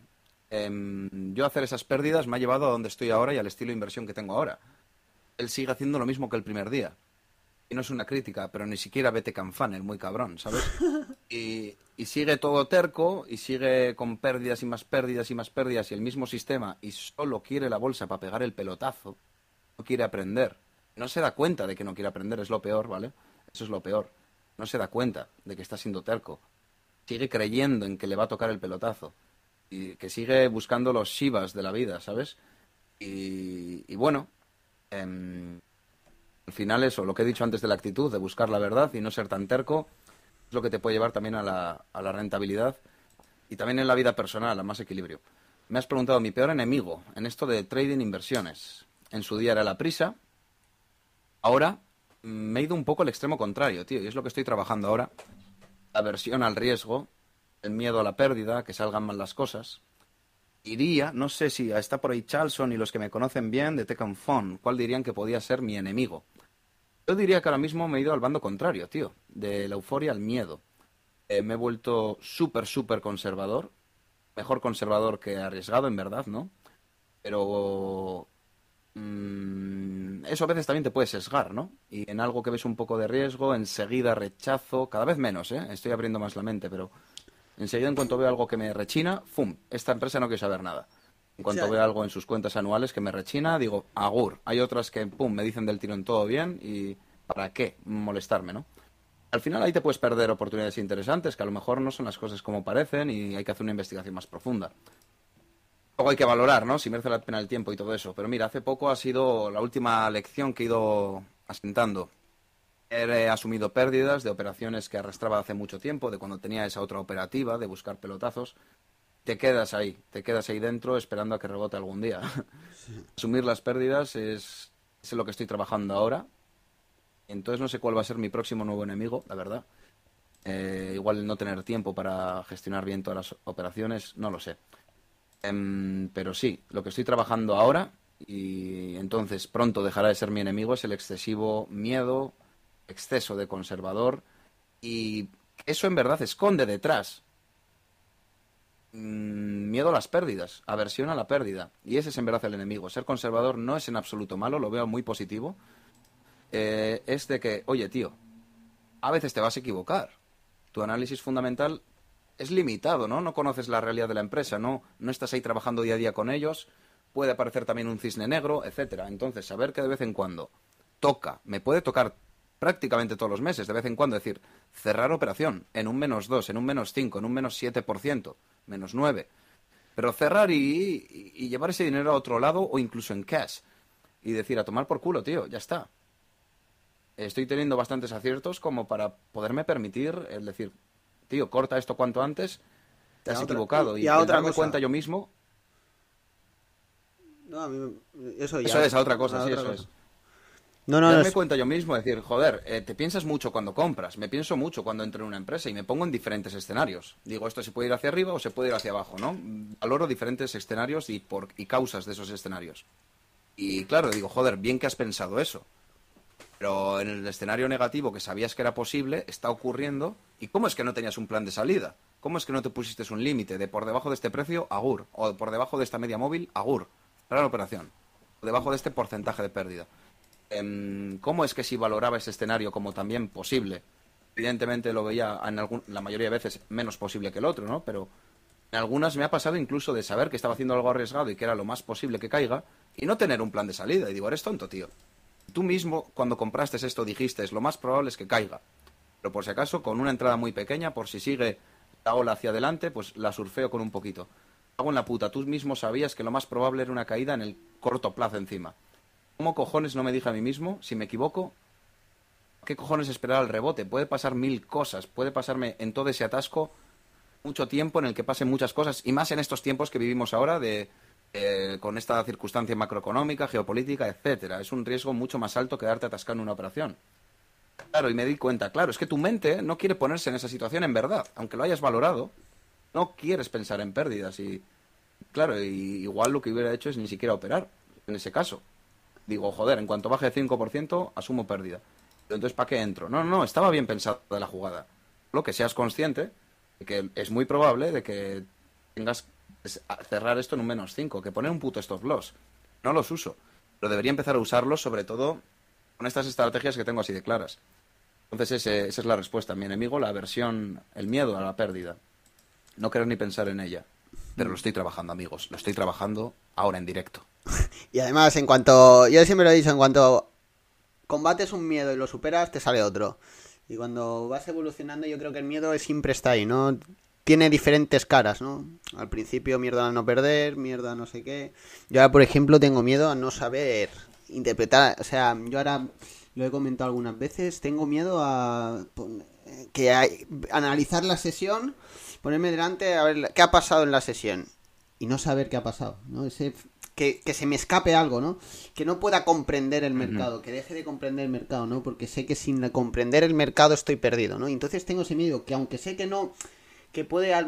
No comprender el mercado significa no que me eche, sino, sino analizar y decir, mira, aquí, han, aquí ha habido entrada de compras, aquí ha entrado entrada de ventas, aquí han hecho una manipulación, aquí el precio no ha absorbido toda la oferta y por eso la demanda ha podido tirar para arriba. A toro pasado, ¿vale? Y aunque me, no, en directo no lo haya visto y me haya borrado el stop y me haya, y me haya hecho stop porque no lo he analizado bien pero que después no pueda comprender. Ese es un miedo, ¿no? Que un día que sepa, hostia, no sé qué ha pasado, qué coño ha pasado aquí, no entiendo nada, no entiendo si aquí es que la oferta no sé qué. Siempre lo analizo un poco a toro pasado, ¿no? Y, em, y eso siempre, yo digo que el miedo tiene diferentes caras y que cuando le quitas una careta tiene otra, ¿no? Entonces tienes que ir siempre... Es psicología de la vida, ya no, no solo para el trading. No, no, no. Yo le he dicho, en, al final, si tu cabeza trabaja bien tienes mucho ganado tanto en lo profesional, en lo personal, en los deportes, en todo. Creo que al final eh, la máquina, la máquina es la cabeza, ¿no? Y si tú estás despejado, si tú tienes, enfrentas a los miedos, eh, superas miedos, todo eso te servirá para el trading, para hacer deporte, para proponerte una meta, para tus relaciones personales. Eh, tengo miedo. Exacto. tienes miedo, yo tenía miedo antes de que me dejaran Hostia, que me engañaran, que me dejaran, que, que, me llevara una desilusión. Ahora, pues, ¿qué? Pues sí, me lleva una desilusión. Pues, nadie se ha muerto, ¿eh? Nadie de, de rompecorazones, nadie. Cuando te rompen el corazón no te llevas una desilusión personal, no te mueres. Lo pasas mal. Y puede ser jodido. Entonces yo eso ahora, antes tenía, hostia, sí, sí, me están engañando, no, no me, han mentido, eso. Si me han mentido, que me mientan. Y si les cojo la mentira, pues bien. Y si no les cojo la mentira, pues nada, ¿qué le voy a hacer? Eso sí, después te pido la mentira cruz y raya está, no pasa nada. No te vas a preocupar por una cosa que no sabes si ha pasado o no ha pasado. es una relación, es como ponerte como, como, como todo eso, ¿no? al final eso también es un miedo, ¿no? miedo a perder dinero, miedo a ser defraudado, miedo a, a, perder confianza, no tener esa confianza, ¿no? Hay muchos... Y creo que al final es cuestión, el miedo... Es, miedo no, no es tu enemigo, simplemente tienes que saber decirle hasta aquí, de aquí no pasas.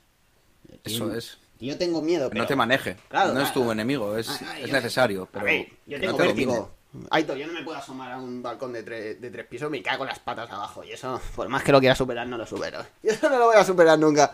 Te quiero decir, pero que. Pero sé que no dejo de hacer cosas porque eso, ¿no? Yo voy a la montaña, pues ya me he acostumbrado cuando voy por la montaña, intento. Intento no mirar hacia abajo ni hacia arriba. Miro al frente, pum, pum, pum, pum, pum.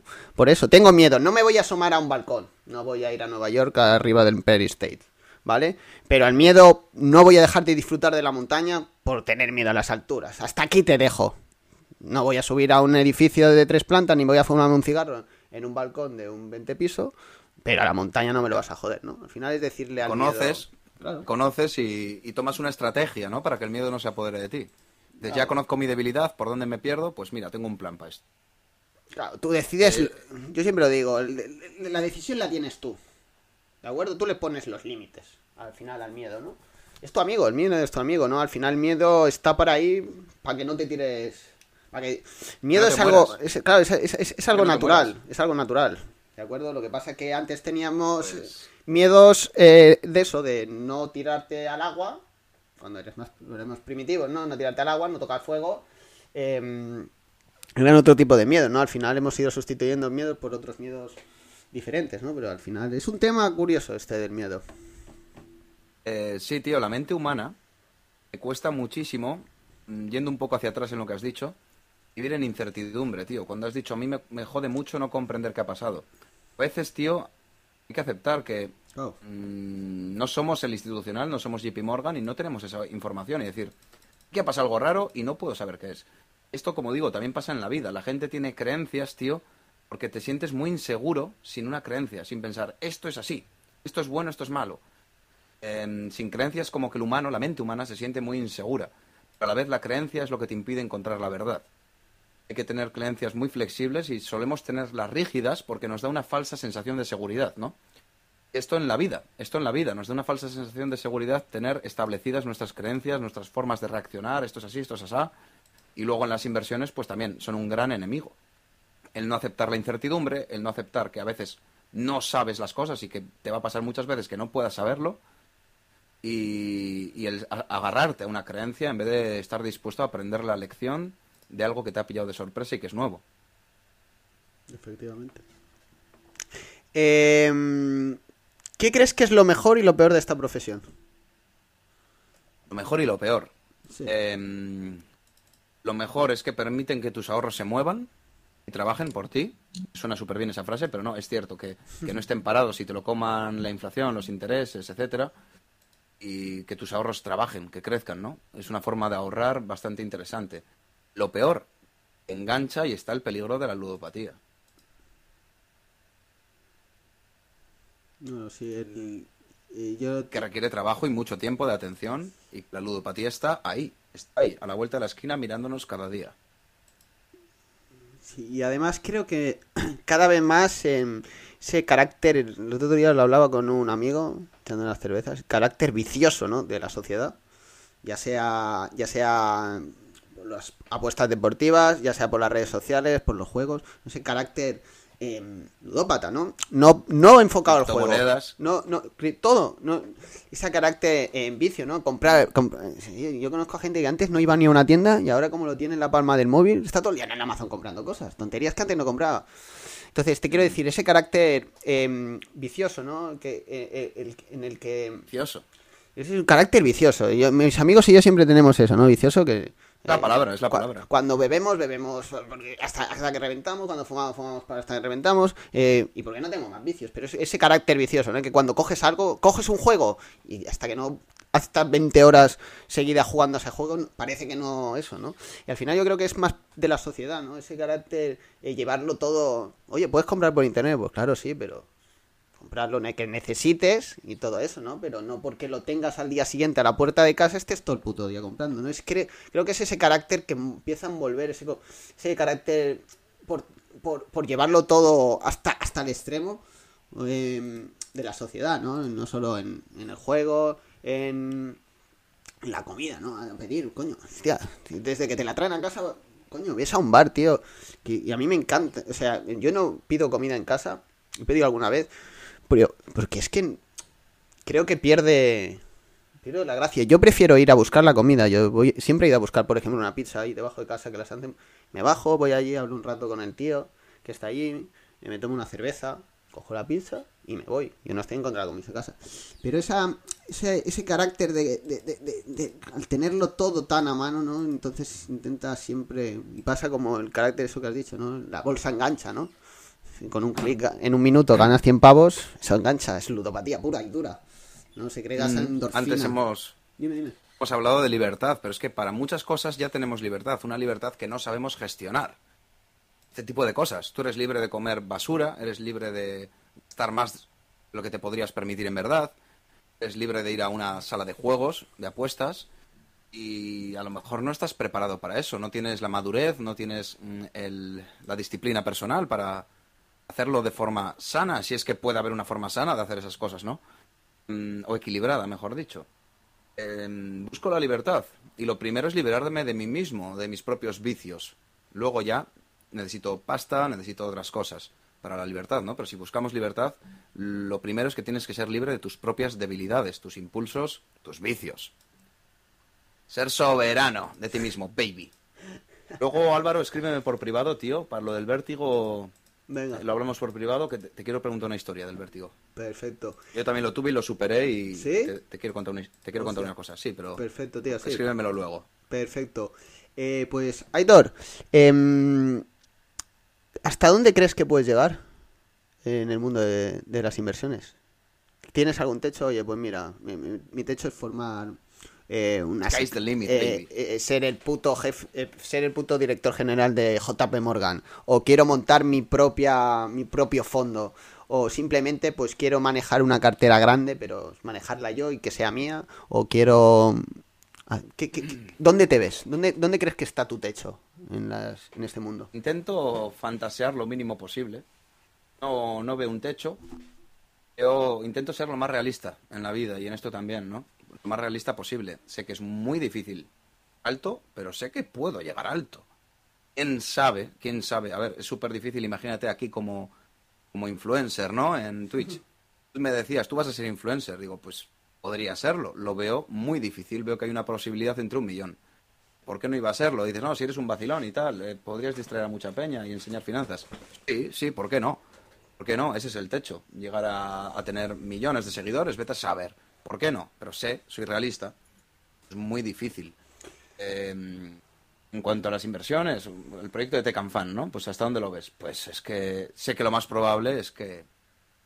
eh, Oye, quién sabe, oye, todo es poner No, semillas y, y se va Eh, creciendo, ¿no? Me acuerdo cuando empezamos, Aitor, que teníamos una o dos personas, tío. Nos íbamos pasando, no- no- nos íbamos pensando de canal y yo me iba a tu canal y había tres personas y yo me iba yo solo para tu canal. Íbamos tres, tres. Yo empecé, tío, y ahora he, he sido el- el- la semana pasada, la otra fui el puto canal más visto de Stock and Bonds, de habla hispana. Puta madre, tío. Es No, que, claro, mira, no, es, lo, es lo que dicen, ¿no? Y al final, que dice, joder, cuando yo empecé y estuvimos el primer mes y tenía de media tres personas, pues yo lo hacía, pero no lo hacía. Entonces, es que en la vida, como en todo, o sea, eh, o sea puedes llegar donde, donde quieras y donde, al final puedas, ¿no? También depende de esas oportunidades, de cómo tomes esas decisiones, ¿no? A veces, pero es que, ¿por qué no vas a tener un millón de seguidores? O vas a, vas a tener 100.000 tíos viéndote a la vez.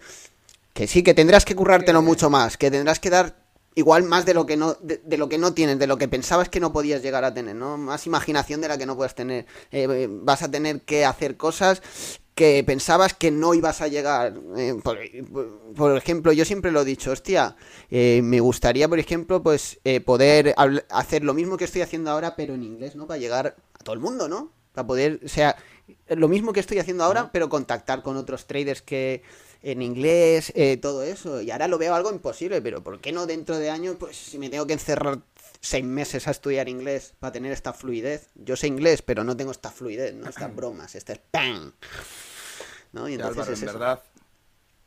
Dices lo de currártelo más y tal, y sí que creo que el esfuerzo tiene recompensa siempre, pero tú realmente ya y yo estamos haciendo una disciplina de que hacemos muchos streamings. Hmm. Realmente estoy muy contento con donde hemos llegado. Fíjate, tío, Sí, sí. eres lo más visto de Stock and Bonds. No me esperaba, eh, aunque me ha bajado un poco la media, no me importa, ¿no? Eh, pero no me esperaba tan rápido haber llegado a los espectadores y seguidores que tengo. O sea, realmente estoy muy contento. Pienso que ya he tenido suerte. Entonces, y, y somos canales que si dentro de bolsa, pues bien, en, eh, en es- en idioma hispanohablante somos estamos en un buen una buena posición. Eh, pero claro, hay que tener en cuenta dónde estás. Entonces quiero decir, ya estoy agradecido de hasta dónde hemos llegado, tío, en, en dónde estamos, porque no estamos Sí, con sí. videojuegos. Si tuviéramos con videojuegos, pues es mucho más, puedes llegar mucho más alto, ¿no? O con otras cosas que ve más gente. Entonces, para empezar, estoy ya muy agradecido de hasta donde estoy y de la gente que he conocido y todo lo que he aprendido, sobre todo, pero con el canal estoy muy contento. Con mis inversiones estoy contento de la velocidad a la que estoy aprendiendo. Y mm, lo que digo, al final, tío, ya tenemos una disciplina, estamos ofreciendo mucho valor a puto diario, ¿vale? Entonces luego ya está el puto factor suerte.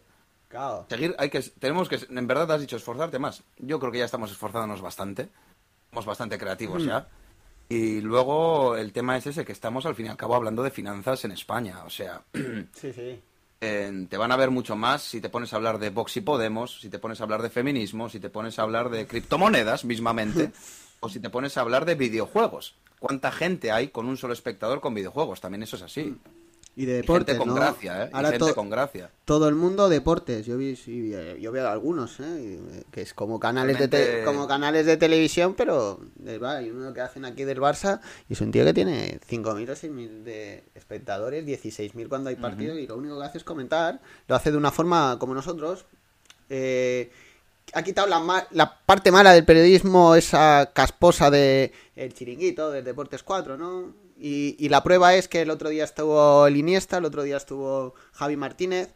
¿Por qué? Porque están enfocando a, otro, a, otro- a otro- a otra manera de comunicar, ¿no? Como nosotros estamos haciendo, ¿no? Es- Esto tú lo pones en un PDF y es un tostoni.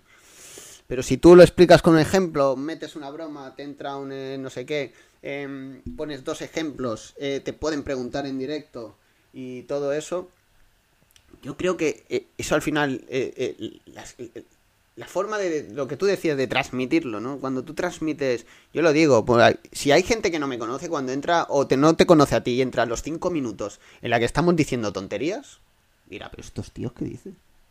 ¿De acuerdo? Yo siempre lo digo, yo digo 10 mi- yo hago 10 minutos de teoría y 10 minutos de locura. ¿De acuerdo? Y, porque aún no toco bien la guitarra, pero cuando toque la guitarra voy a tocar la guitarra en los directos, me la suda tres cojones. Pero lo tengo claro.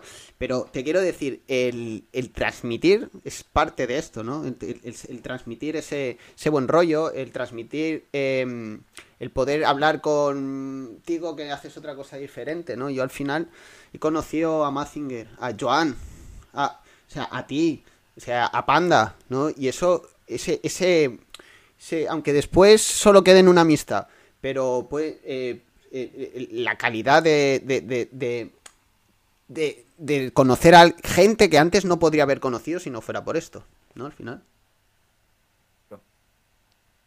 Me pregunto, Álvaro, tío, ¿cuánta gente, cuántos espectadores habré perdido? Porque sabes cómo tengo yo programado el bot de mi chat, ¿no? Sí. Que está programado para que para cuando saludes ponga el nombre del usuario que ha saludado y ponga quiere unas bofetadas turcas. Pregunto, me pregunto cuánta gente se habrá asustado, tío. Y habrá, y habrá salido inmediatamente. Me gustaría tener la estadística de cuánta gente se ha ido. Porque según ha saludado, mi bot ha dicho que quiere bofetadas. Sí, no, no, no, sí, pero, pero es así, o sea, yo siempre lo he dicho, a- eh, en nuestra forma de ser, eh, el que se queda, al final se queda por eso, ¿no? O sea, eh, estamos muchas horas, es lo que decías tú, estamos aquí dos o tres horas al día. Eh, dos o tres horas, la gente que está dos o tres horas con nosotros, uff, ten cuidado, ¿eh? Yo dos o tres horas no aguanto ni una película, ¿eh? Aunque me guste. Hostia, Eh, ya te digo, ¿eh? es, es un, es un coñazo. El otro día, cuando estuve con Armando, digo, Se han comido todo. yo tuve una media de 30 espectadores desde las 3 del mediodía hasta las 9 o las 10 de la noche. Dije, pero que, pero, sí, pero es que, es que hasta mí me costaría. O sea, yo por ejemplo a ti siempre te tengo de fondo porque me pillas comiendo, ¿no? Pero siempre te tengo de fondo. Y, y- y es una cosa, pero por ejemplo yo y- estar seis, seis, seis- tres horas viendo el mismo canal de televisión me pego un tiro en la boca. ¿eh? ¿Qué te digo? Tío, eso la verdad que se agradece. Dices, hostia, 12 personas. No es, un- no es una tasa de la polla, pero dices tú, 12 personas que están pendientes de lo que estoy Eh, diciendo. o sea, ¿sabes? yo cuando tenía cinco personas, me di cuenta, me lo dio mi padre. Yo decía, hostia, es que no. Ahí es cuando, igual que el clic, cuando haces el clic, ¿no? Eh, cuando haces el clic de, entiendes lo que es el trading, lo que es perder, lo que es las inversiones, que tienes que saber perder, que esto es cuestión de probabilidades, que es cuestión de unas, de unos parámetros, que el, el el mercado no lo controlas tú, ¿no? Cuando entiendes este, pues yo entendí eso cuando mi padre, ¿no? Yo veía siete personas viendo mis directos cuando empecé y le dije a mi padre, hostia, es que llevo dos semanas y solo tengo siete, siete de medios, siete de media. Me dijo mi padre, tíos, hay siete personas que están atentas, que se levantan a las nueve de la mañana y están siete personas atentas a todas las putas palabras que estás diciendo. Decía mi padre, con que hubiese una, para mí sería el puto logro del mundo, con que haya una puta persona que está dispuesta a escucharte durante tres horas de lunes a jueves. Y ahí es cuando dije, ¿qué coño tengo razón? ¿Qué coño tengo razón? Y desde ese día que el número que hay de visualizaciones me importa tres cojones. Con que haya uno que me escuche, un tío que pierda tres horas de su puta vida para escuchar lo que yo voy a decir, yo, yo con ese uno ya estoy. ¿De acuerdo? Claro, claro. Pero hasta que no te das mm. cuestión, ¿no? Parecen que los números a veces. Cuando dices, no, es que he ganado. Que me has hecho, pues. Claro, es que he ganado, he ganado 20 pavos. Hostia, que es que. Es una mierda, hombre. Una víctima vale, dice Criptopollas. esta, esta, pregunta me has hecho de hasta dónde te ves, ¿no? Te estaba contestando por el canal de Tecanfon. Al final aquí sí que veo un techo, porque estoy hablando de finanzas. Si estuviera con otra cosa, seguiría siendo también una posibilidad entre un millón, ¿no? El que case dinero de, ser influencer, entre comillas, ¿no?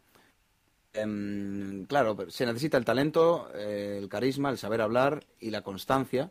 Lo estamos poniendo, ¿no? Pero luego también está el factor un poco azar, suerte, que hagas algo viral. Un poquito suerte, claro. Si no tienes mm, disciplina y algo, algo que aportar, evidentemente la suerte no vale para nada. Bueno, eso está ahí. Y, si tengo más ambición, ya diría como inversor, ¿no? Eh, vivir de ello, pero bueno, que algún día esto pues me haga crecer los ahorros de una forma jugosa. Ayer mismo hablaba en mi canal, en Tech and de que digo, joder, tío, la verdad que me haría ilusión, decía así, fantaseando, como he dicho que lo evito, pero fantaseé y junté a los maestros de mi canal, a Charlson y tal. Oye, ¿creéis que Vanguard o BlackRock, estos fondos, deberían permitirme que gestione yo un ETF, ¿no? Como la cartera que tengo aquí en, en Twitch la gestiono aquí en directo y tal, y la estoy formando y tal. Y, y Chanson me decía que sí, ¿eh? Y, dije, joder, no me, no me hagas eso a mi ego, que me, que me subo. Mira, es una ilusión que sí que tendría. Oye, sí que me molaría algún día, yo qué sé. Que hacer un ETF, pues yo qué sé, porque un ETF es cómodo para operar a la gente y tal. ¿Por qué no? Algún día iba a hacer, yo mm. qué sé, hacer una SICAF, un fondo o algo. Sí, me haría ilusión, la verdad. Oye, y si no lo hago, también me da igual. Coño, me hace a mi ilusión y no me dedico a, acción ni a gestión de... y, me gusta, ¿no? Eh, eh, cada, y cada vez más, ¿no? Eh, la gestión, ¿no? La gestión de activos. No sé ni qué activo, ni qué tipo de estrategia, ¿no? Yo ahora llevo cinco meses que estoy mirando cosas más de, de acciones, más de fundamental y todo eso, pero llevo cinco meses definiendo aún qué quiero, qué, investigando, ¿no? Porque yo siempre lo digo, que primero ten claro qué, qué, quieres, o sea, qué, qué perfil quieres. Yo aún no sé ni el perfil que quiero, ahora me estoy, eh, investigué, por ejemplo, más eso en el análisis más de growth, más de más buscar eh, empresas que tengan crecimiento, montarte en ellas y subirte y salirte cuando creas que eso, ¿no? Ahora estoy muy a gusto leyendo sobre el value investing, estoy muy a gusto sobre eh, he hecho mis primeras pesquisas, me he leído mi primer em, documento de accionistas y, estoy descubriendo pues que me gusta, ¿no? Pero es que aún no tengo mm. claro ni que si quiero ser value investing, si quiero ir más... Em, eh, yo cuando tenga clara mi estrategia, ya entonces diré, a ver, vale, yo ya tengo claro que voy a hacer esto, esto y esto y esto. Siempre lo digo en la formación. ¿Tú qué quieres ser? Day trader de futuros, de acciones, de no sé qué. ¿Quieres ser swing trading? Investiga, tío, si hay un montón. Cuando tú tengas claro, mira, yo quiero hacer eh, swing trading de opciones sobre ETFs. Vale, yo quiero esto, esto, ya lo tengo claro. He investigado antes seis meses, tengo claro qué quiero ser. Vale, para ser eso, ¿qué necesito? Pues buscar los libros enfocados a eso busca si hay un curso bueno de eso, apúntate, pero primero lo tengo claro. Si no tienes claro, yo siempre lo digo a la gente que viene a preguntar a mi curso, si no lo tienes claro, investiga, tío. No, es que yo nunca he hecho, pues investiga primero, ¿qué quieres, no? Y, y sobre todo tus limitantes. Tío, si no, si no tienes tiempo, pues day trader y pasar tres o cuatro horas delante de una pantalla, pues chicos, no, lo siento, pues no. Eso es. Eh, ¿qué, qué, qué, eres, eh, ¿Puedes estar delante de una pantalla sufriendo? No, pues haz un trading y quítate las preocupaciones de acciones. Y quítate la preocupación que tendrás que analizar. Inversión pasiva. Claro, claro, inversión pasiva. Primero, no, no, te adaptes tú al trading. El trading se tiene que adaptar a ti. Oye, yo tengo este capital, tengo esta versión al riesgo y todo eso. ¿Qué, qué tengo que hacer? Claro, si tú intentas cambiarte a ti mismo, yo siempre pongo el ejemplo. Yo antes quería. Llegó un momento que siempre ganaba, ¿no? Y entonces dije, hostia, acierto los movimientos, pero quiero. Quiero gestión activa de mi posición, ¿no? Yo tengo un stop fijo y un profit fijo. Me toca uno, me toca lo otro. ¿De acuerdo? Entonces llegó un momento que quería más y quería más y quería más, ¿no? Entonces intenté gestionar. Y me he dado cuenta que yo lo siento, pero no sé gestionar. No sé gestionar. Lo que hago mío, que mi estrategia la hago de puta madre. Pero gestionar una activa, pues ¿qué he hecho? Pues al final, pues en vez de ir con dos contratos, voy con cuatro contratos. ¿Qué quiere ya? ¿Más pasta? Pues toma más pasta. Vas a hacer lo mismo. Pero no hagas cosas que no sabes hacer. fíjate en lo que sabes hacer y, y, explótalo al máximo. Tú sabes, eh, leer, leer los fundamentales, eh, buscar empresas, tiene, sabes trabajar sobre esos números, sabes, has creado un sistema en el que depuras cuál es la empresa que más te interesa de un sector. Pues haz eso, coño. ¿Qué quieres? ¿Pegar un pelotazo con Amazon? Pues no, si, no, sabes, no lo hagas. Yo siempre lo digo, ¿no? Al final... Conócete a ti. Antes de... Eso es, es lo que has dicho. Primero conocerte a ti y luego ya qué métodos se ajustan a mi perfil, ¿no? La primera pregunta, para hacer un resumen de lo que has dicho, ¿no? Es de, quiero. Primero tienes que saber qué quieres, cuánta rentabilidad quieres, en cuánto tiempo, vas a corto, medio o largo plazo, qué versión al riesgo tienes, qué capital tienes y lo que has dicho, muy importante, qué tiempo tienes. Depende del tiempo que tengas, lo tendrás que dejar en manos de alguien o hacerlo tú. Y, y de ahí ya, vayas a corto, medio, largo plazo, quieras rentabilidad baja o alta, riesgo alto o bajo y el capital que tengas, en tu perfil vas a encontrar incluso diferentes estilos y estrategias posibles. Que tu perfil esté marcado y sea uno. Eh, hay tantos activos financieros, es que es de futuros, opciones, acciones, ETFs, fondos de inversión, puedes comprar casas, eh, invertir en inmobiliario, puedes invertir en muchas cosas. Entonces, hay siempre varias estrategias, pero lo primero es saber quién eres tú, qué tienes y qué quieres. Cuando tienes eso claro, informarte de cómo lo puedes conseguir. Y lo que has dicho luego tú, formarte, no, no hacer algo de lo que no tienes ni puta idea, y a por ello. Efectivamente. Eh, pues ya para acabar, unas preguntitas más enfocadas al Aitor. Personal profesional. Es, mm, unas preguntas más para conocerte un poco mejor que no te conozca ya. Em, ¿algún, ¿Algún objetivo, tanto personal como profesional? Es decir, pues mira, yo este año me he marcado este objetivo personal, este eh, viajar más, em, ser más desprendido, eh, intentar evolucionar como persona. Eh, en el ámbito esto, unos objetivos, ¿no? Pues mira, conseguir este trabajo, estudiar esto. Ahora mismo pues bueno, el objetivo es este, intentar meter la cabeza en la banca. Me ha dado la idea Mazinger de que hable con Blackbird. Mm, ahora mismo mi objetivo es conseguir también un, trabajo más estable de, horario de mañanas em, y al final aumentar un poco mis ingresos. No, no tengo grandes ambiciones. Luego, personalmente, debería, debería plantearme dejar de fumar, pero ni me lo planteo por ahora. Y suena poco ambicioso todo esto, pero es que pues es lo que tengo ahora mismo, sinceramente. Es así, es lo que tengo. Encontrar otro trabajo para compaginarlo con yoga, seguir avanzando en mis conocimientos con bolsa. Como tengo paciencia, sé que esto va a ir a largo plazo. en, más largo plazo, lo que he comentado antes, sí me molaría, oye, que sé, meter bien la cabeza en el mundo financiero y, como dije, eh, si hacer un ETF, porque es más cómodo para el inversor y para mí, menos marrones, etcétera oye, sería guapo, la verdad que me molaría. Lo que estoy haciendo ahora en directo, que pudiera ser operable mi cartera. Puede hacer por copy trading, ¿no? Con las mm. brokers que hay ahora de social trading y todo eso, pero bueno, molaría más hacerlo que contrate BlackRock, ¿no? Pero bueno, eh, objetivos en este año, conseguir más ingresos, tío. Bajar más. Perfecto. No, con el yoga estoy empezando a hacer formaciones. Ah, y eh, a ver si consigo vender más formaciones de yoga. No, sí, es lo que... Poco eso. No, decía, es poco ambicioso. Y el otro día, hablando con un amigo, bueno, amigo de... Mm, compañero de trading, le dije, hostia, ¿y tú qué, qué objetivos? ¿Qué objetivos quieres para este, para este año? Y dice yo, mantenerme tal y como estoy. es decir, eh, financieramente estoy bien, he conseguido un trabajo con el que se va diseñando, para que tú veas, ¿no? Dice, yo no, te lo juro, gano pasta suficiente y de sobra. En lo personal estoy en el momento más feliz de mi vida. Em, así que mi objetivo para este año es mantenerme así porque es que estoy feliz, ¿no? Para que veas que no tienes que ponerte, no tienes que ponerte ni, ni, ni, ni fantase, ponerte objetivos que simplemente el objetivo pequeño por el que sea, ya está, ¿no? Pero paso a paso. Paso a paso, oye, conseguir otro trabajo por la mañana empezaría a ser un gran cambio. Podría multiplicar mis ingresos mensuales y eso al final escalar con la con la bolsa y poder invertir más finalmente, ahorrar más, invertir más y empieza la bola de nieve, ¿no? Un pequeño paso, pero es que eso, quiero ser realista, estoy donde estoy y es lo que hay. No voy a poner un objetivo monetario ni nada, o sea, a buscar. Estoy buscando diferentes trabajos, probando cosas por la mañana. A mí mismo ya me he encontrado, así que espiritualmente estoy tranquilo. Pues de eso puta tendría madre. que, tendría que pensar en eso, en dejar de fumar, eso sí. Yo, sí debería ser un objetivo yo, he probado, yo he probado una cosa que es que no fumo de lunes a viernes y viernes y sábado y domingo fumo. Que es un paso intermedio, me cuido un poco más, ¿no? Pero es que cuando me veo una cerveza tengo que fumar un pitillo, lo siento. He dejado, antes fumaba un paquete al día, ¿eh? Y hace desde hace dos Son o tres etapas, y desde hace dos o tres años que solo fumo cuando me bebe una cerveza. Lo siento, pero es que no lo puedo evitar. O sea, es uno de mis may- creo que puede ser uno de los mayores placeres de la vida.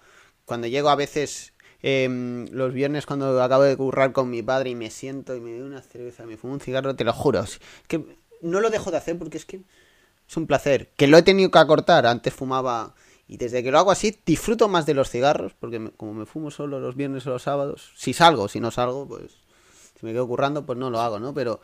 Y ahora los disfruto, ¿no? Había una historia de un pavo que me contaban, de un tío que solo. Allí de mi pueblo. Que el tío fumaba un paquete, ¿no?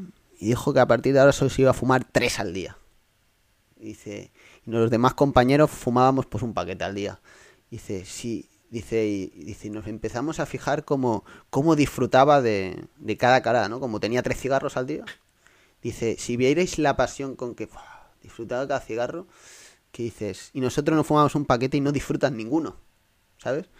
Al final cuando... entonces ese tío... Yo lo quiero dejar de golpe, ¿eh? Si lo dejo va a ser... No, no, yo lo dejé de, golpe, yo lo dejé de golpe. Lo que pasa, lo que pasa que al, ansiedad y a tomar por culo. que pasa que al año tuve que volver porque, o sea, no disfrutaba de, de una cerveza, no disfrutaba, estaba saliendo y estaba asiente, ¿no? Lo que no sabía es que después lo podría controlar.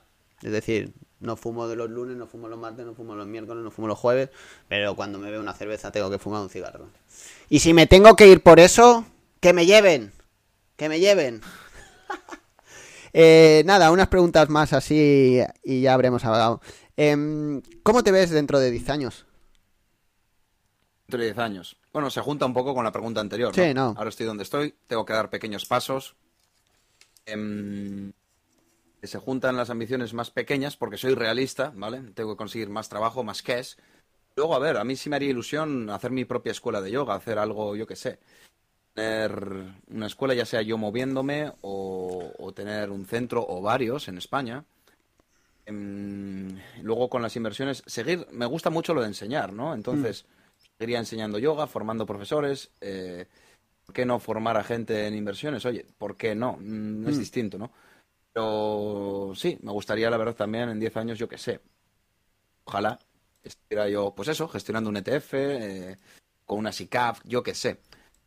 O ese espíritu emprendedor, mm, vete a saber qué nos depara el mundo en estos 10 años, improvisando y a ver, igual surgen ideas. Primero, pues necesito acumular suficiente capital, que pues por circunstancias personales se ha ido esfumando. Y por eso, por eso digo, estoy donde estoy y ah, intento ser realista y no agobiarme a mí mismo con ansiedad, ¿no? Pero en 10 años, pues, oye, haber con mi escuela y haber avanzado bastante en esto de las inversiones, que voy a una velocidad con la que estoy bastante contento. Entonces, quién sabe, quién sabe. Ahora que estoy intentando empezar a meter la cabeza como asesor financiero, quién sabe si en 10 años ya podría tener los clientes que los llevo yo. Em, Ojalá, ahí me veo, ahí me veo, Álvaro. ¿En qué has cambiado de opinión últimamente? Que hayas dicho, Cambiado de "Hostia, opinión". Yo, yo, yo tenía esta opinión y pues, se te- no, pues yo pensaba que esto era así. La vida. La vida, ¿no? ¿La vida o en el trading? En- en- son preguntas en general. Me gustaría más Vale. personal, ¿no? Siempre aprendes. Siempre aprendes. Últimamente lo que sería, pues, últimamente este último año, Porque cambiar de opinión cuesta, ¿no? Es decir, yo puede ser, por Sí. ejemplo, pues eh, de izquierda de derecha, ¿no? O, em, racista, no racista, ¿no? Eh, eh, puedes tener siempre una, una, una, una opinión firme, ¿no? Te crees que tu opinión es de algo, ¿no? Pues esto es hace así. poco no he cambiado, pero... eh, esto es así porque creo que es así, ¿no? Pero al final digas, decir, hostia, pues mira, pues me equivocaba. me equivocaba, ¿no? Eh, He tenido que cambiar de opinión. Sí, em, joder, pues con cosas de pequeños detalles y aprendizajes seguramente sí, pero no me vienen a la cabeza. Te diría, tuve un cambio fuerte hace dos años, dos años y pico, cuando empezó toda esta mierda de la pandemia. Em, un cambio muy fuerte, tío. Eh, yo era muy idealista, como te he contado antes, me he hecho mucho más realista. Em, me quité de la cabeza el maniqueísmo, de esto es bueno, esto es malo. Y mi cambio de opinión es hay fuertes y débiles y punto. Y así son las putas cosas, nos guste o no. Y ese ha sido el cambio más fuerte. Me ha traído mucha estabilidad, mucha estabilidad interior a no, no estar un día bien, un día mal. Los días malos gestionarlos bien, los días buenos mantenerme en calma, que no se me vaya la olla en la celebración, ¿sabes?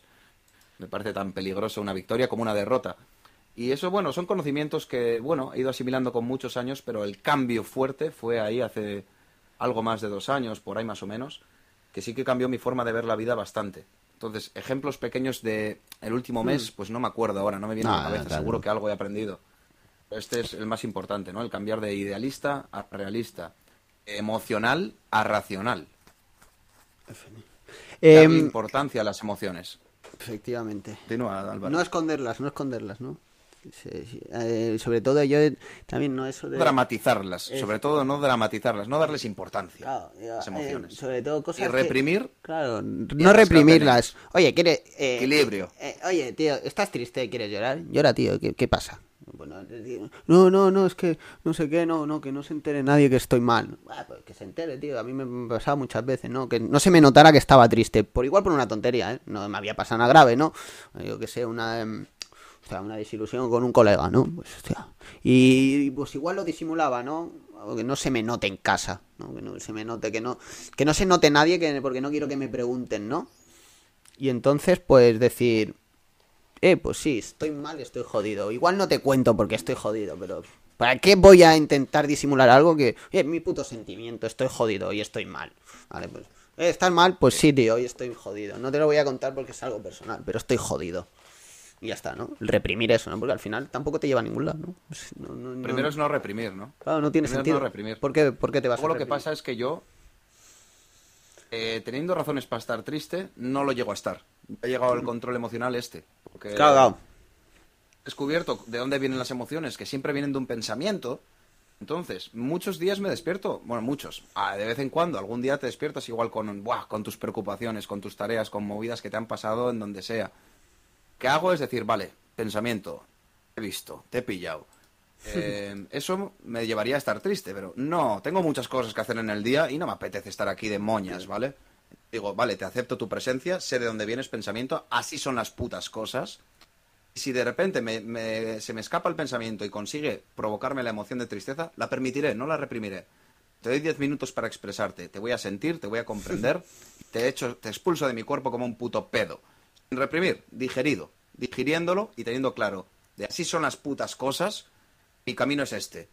Si me quedo aquí atascado dándole vueltas a este pensamiento, voy a estar triste todo el día no quiero estar triste todo el día, tengo que hacer muchas cosas. Tengo cosas muy buenas también en mi día a día, va a ser el sabor de mi día. Al final soy el director, el color que toma mi día. Y es simplemente gestión emocional, sin reprimir nada, al contrario, permitiendo todo, siendo comprensivo. Y, y ahí vas tus deseos, tus frustraciones, expectativas en la vida frustradas y tus preocupaciones, ¿no? Cuando haces una aceptación, así son las putas cosas, no tengo esto, bueno, ya llegará, o si no llega me las suda, así son las putas cosas. Estás haciendo fuerte y consigues estar siempre en equilibrio. Momentos buenos o, cuando las circunstancias te favorecen o te putean. Sigues que tu día no sea malo, que las emociones no tengan poder sobre ti. Efectivamente, no, muy bien explicado. Muy bien, a veces... Podéis apuntar a mis clases de yoga, si alguien quiere clases online, enseño todo este sistema de control emocional y de hacerse fuerte, pues ya estar bien. Pues ya sabéis. Gloria en la desgracia. Eh, ¿Tu lugar favorito en el mundo?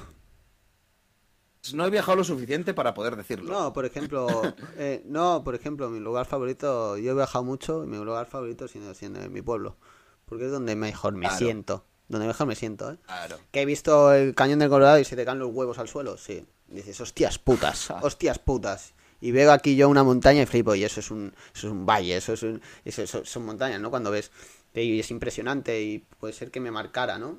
de ver lo que podía ser tan grande, ¿no? Lo que puede hacer. ¿Pueblo es en Barcelona? Eh, yo, eh, no, en Badajoz. O sea, imagínate, Pueblo es en el sitio, igual el sitio más árido, más...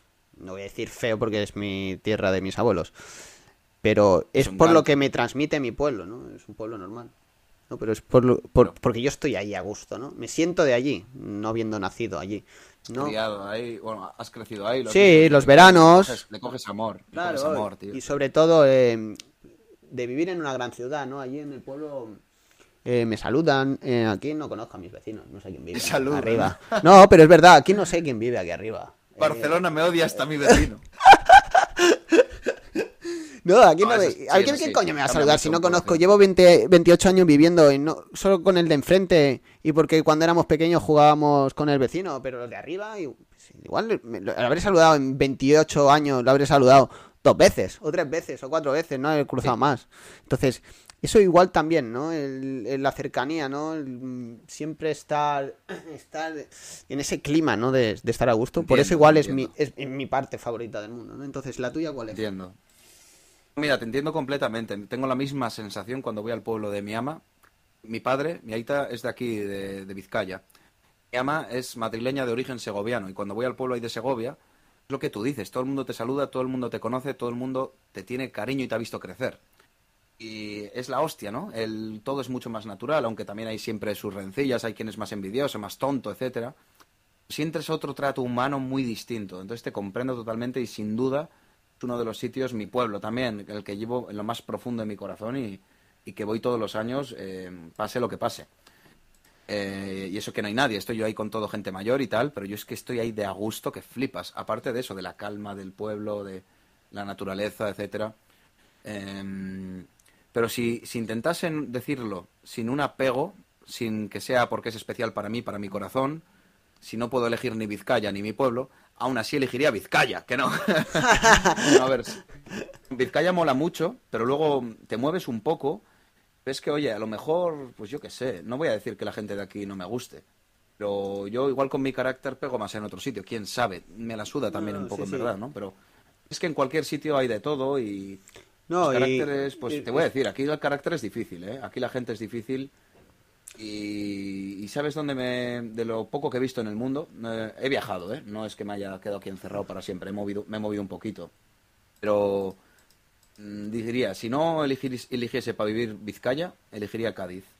Por clima, luego por gente, por gente, pues me podría, me podría enamorar en Asturias, en Galicia, incluso en La Rioja, que está aquí al lado, es que vas y ves un rollo de la peña que... Luego vete a saber cuando les conoces bien, ¿no? Tú estás ahí de paso y vete a saber. Eh, dicen que es difícil hacerte amigo de un vasco, pero cuando te haces amigo de él, mata por ti. Puede ser cierto. Puede ser cierto, ¿no? Pero, mira, La Rioja está aquí al lado. Yo he conocido gente que se ha mudado a Bilbao pensando, ¡buah! Es un sitio que, ¡buah! Eso es Europa. Está ahí al lado de la frontera, es más avanzada esta zona, lo ha sido siempre y tal. Luego se llevan un chasco increíble, porque están, se sienten más solos que la una. La gente es, mm, pues, un, es un poco borde aquí, ¿eh? Y seca. Y está, mira, mm, el cómo soy yo está un poco mal visto. El de yo soy súper natural todo el día de coña. No, no, no es fácil ser como soy yo aquí, ¿sabes? No, no, no. No. mucha gente me dice, Aupa Athletic, Cryptoboys. Mucha gente, tú me decías, yo pensaba que eres de Sevilla, no sé qué. Sevilla estaría como pez en el agua y sería uno más, otro vacilón, ¿no? Claro, no, no. Sí, sí. Aquí como que está muy, está muy marcado el de te tienes que mover entre estos dos muros.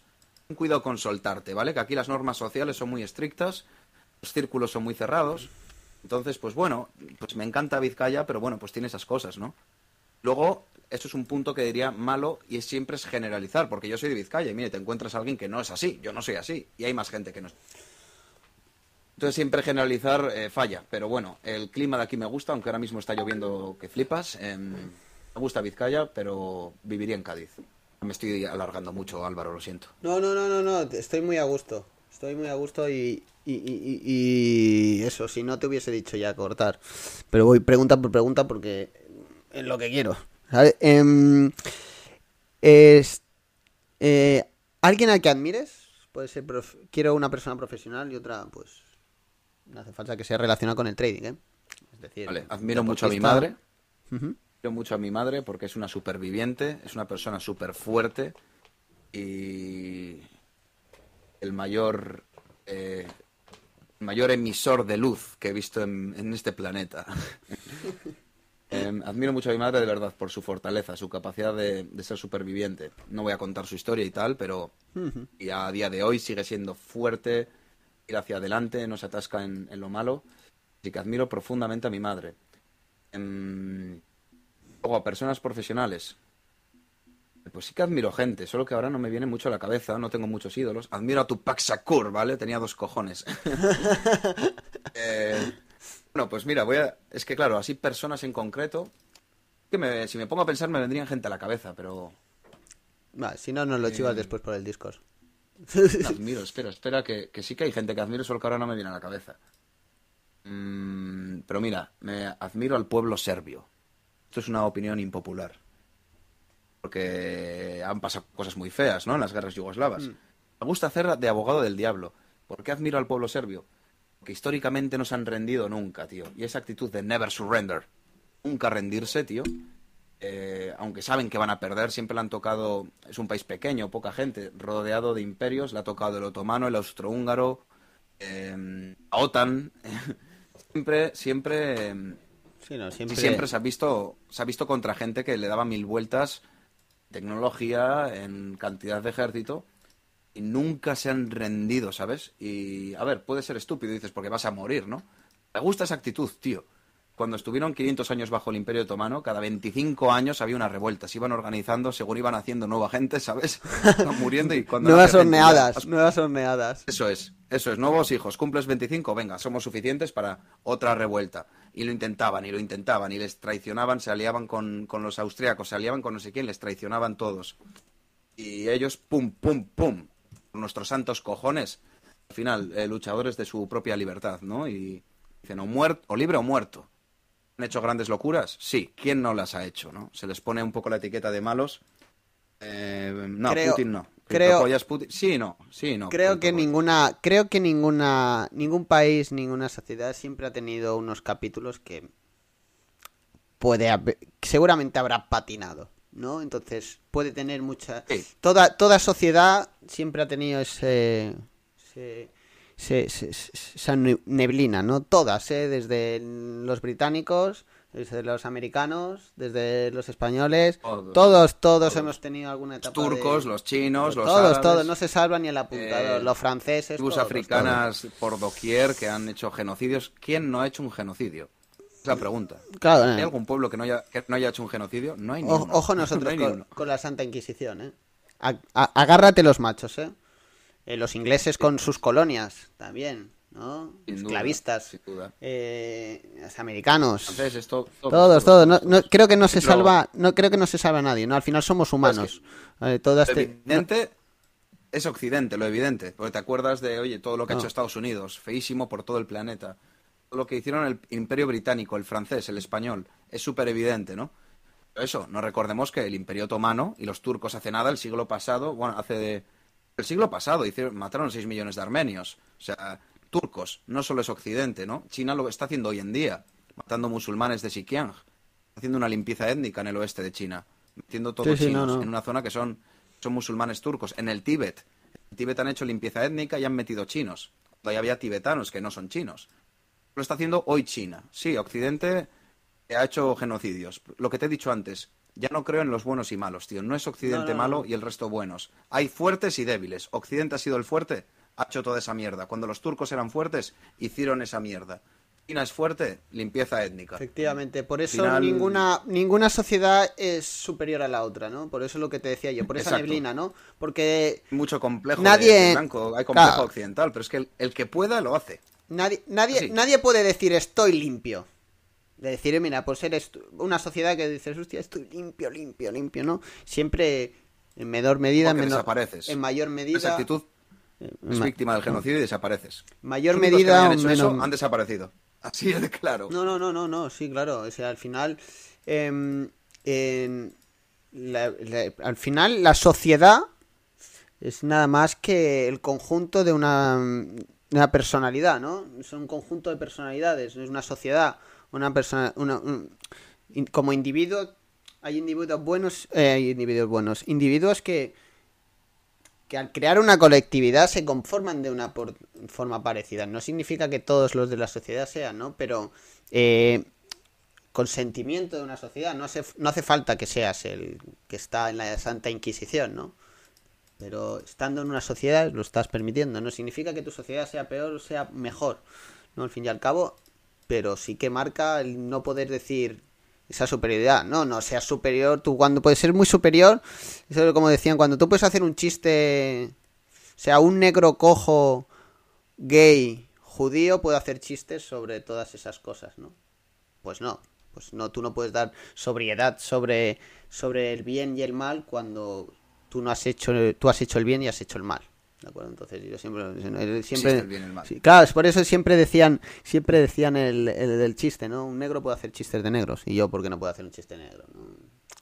Es era un, un, comediante que lo decía, ¿no? Eh, para ir, para ir terminando, em, una recomendación. No hace falta que sea de trading, ¿eh? un plato, eh, un libro. Una recomendación. que digas, hostia, tengo que recomendar una canción, eh, un, libro, una comida, un, bar. algo que digas, hostias, tengo que recomendar esto, tío. Que es una puta pasada. Un canal de Twitch, tío. Hay un canal de Twitch que recomiendo, Wall Street Panda. sí, sí, lo recomiendo. Pero. mejor scalper, tal. Oh, perdón, perdón. Eh, Spartan Brokers es el que recomiendo. Eh, no, a ver, em, ¿qué recomiendo? Pues trabajar día a día eh, y estar tranquilos. La recomendación que he dado antes, dramatizar, te ayudar en lo personal y en las finanzas. Entonces, eso que he comentado antes podría ser mi, lo que mejor puedo aportar, yo creo. Aprender a vivir de forma racional, menos emocional, reprimir, no comprendiendo, ser fuertes, ¿no? Trabajar por ser lo más fuerte posible. Porque como digo, no existe el bien y el mal, existen fuertes y débiles. ¿En qué jodido bando quieres estar? ¿Es ser la víctima? Prefiero ser el verdugo, lo siento. Llamarme malo, no creo en el mal. Quiero ser fuerte. No, y ya me conoces, Álvaro, no voy haciendo daño a nadie. Es que, que, no se malinterpreten estas palabras. No, no, no. no. Al final, Creo que es la ley de la naturaleza. Un tigre no es malo por atacarte, es un tigre y punto. Nosotros somos depredadores, eh, solo que ahora vamos vestidos y sobre asfalto. Pero somos depredadores y así son las leyes, así son las putas cosas. Y bueno, Álvaro ya me conoce y tal. Tenemos nuestra bondad, hacemos cosas por el mundo, pero a la vez pues sabemos que no lo podemos cambiar. Entonces, sé fuerte porque la verdadera ley, que hay fuertes y débiles, y el fuerte sobrevive. Efectivamente. Ahora, para acabar, más fuerte. Para acabar siempre hago una cosa y es dejar un minuto, un minuto, lo que tú quieras. No para que digas lo que quieras, decir, la reflexión que tú quieras, la recomendación, que ya digas lo que quieras. Tienes un minuto tú solo con la gente que está aquí para transmitir algo, para transmitir una idea, para quejarte de algo, para poner a parir a alguien hacer lo que quieras. Tienes un minuto tú solo, sin yo poder intervenir ni nada, y puedes decir lo que quieras. Cuando quieras. Me acabo de, acabo de desahogar bastante con lo que acabo de decir, pero bueno, amigos, manténganse reales, manteneros reales, ser fieles a vosotros mismos. Nunca te dejes pisar. Un día más, una...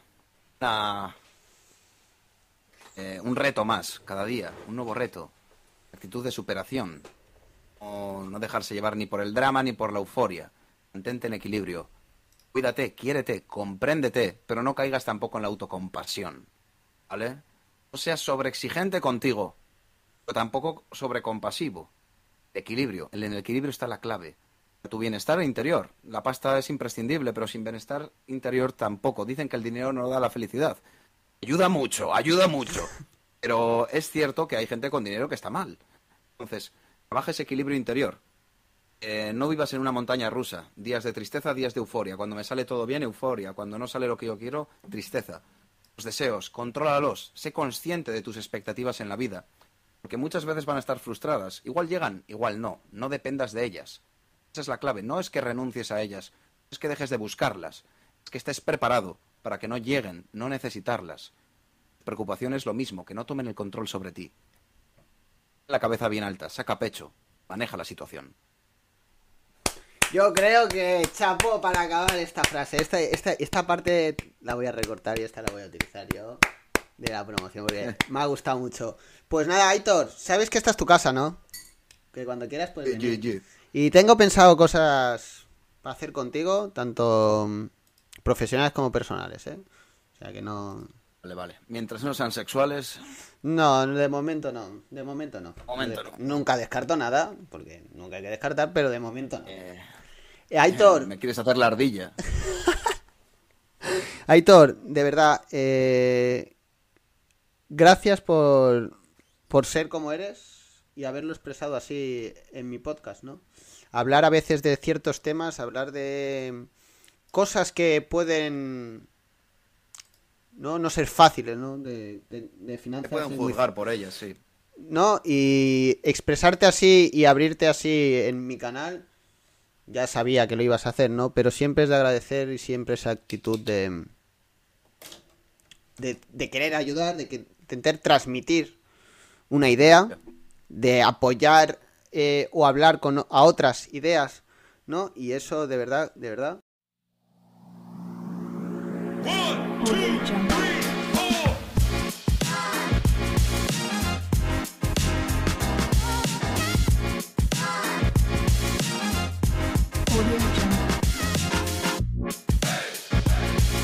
Bienvenidos al podcast donde traders y sobre todo amigos charlamos de una forma distendida como dos amigos en un bar.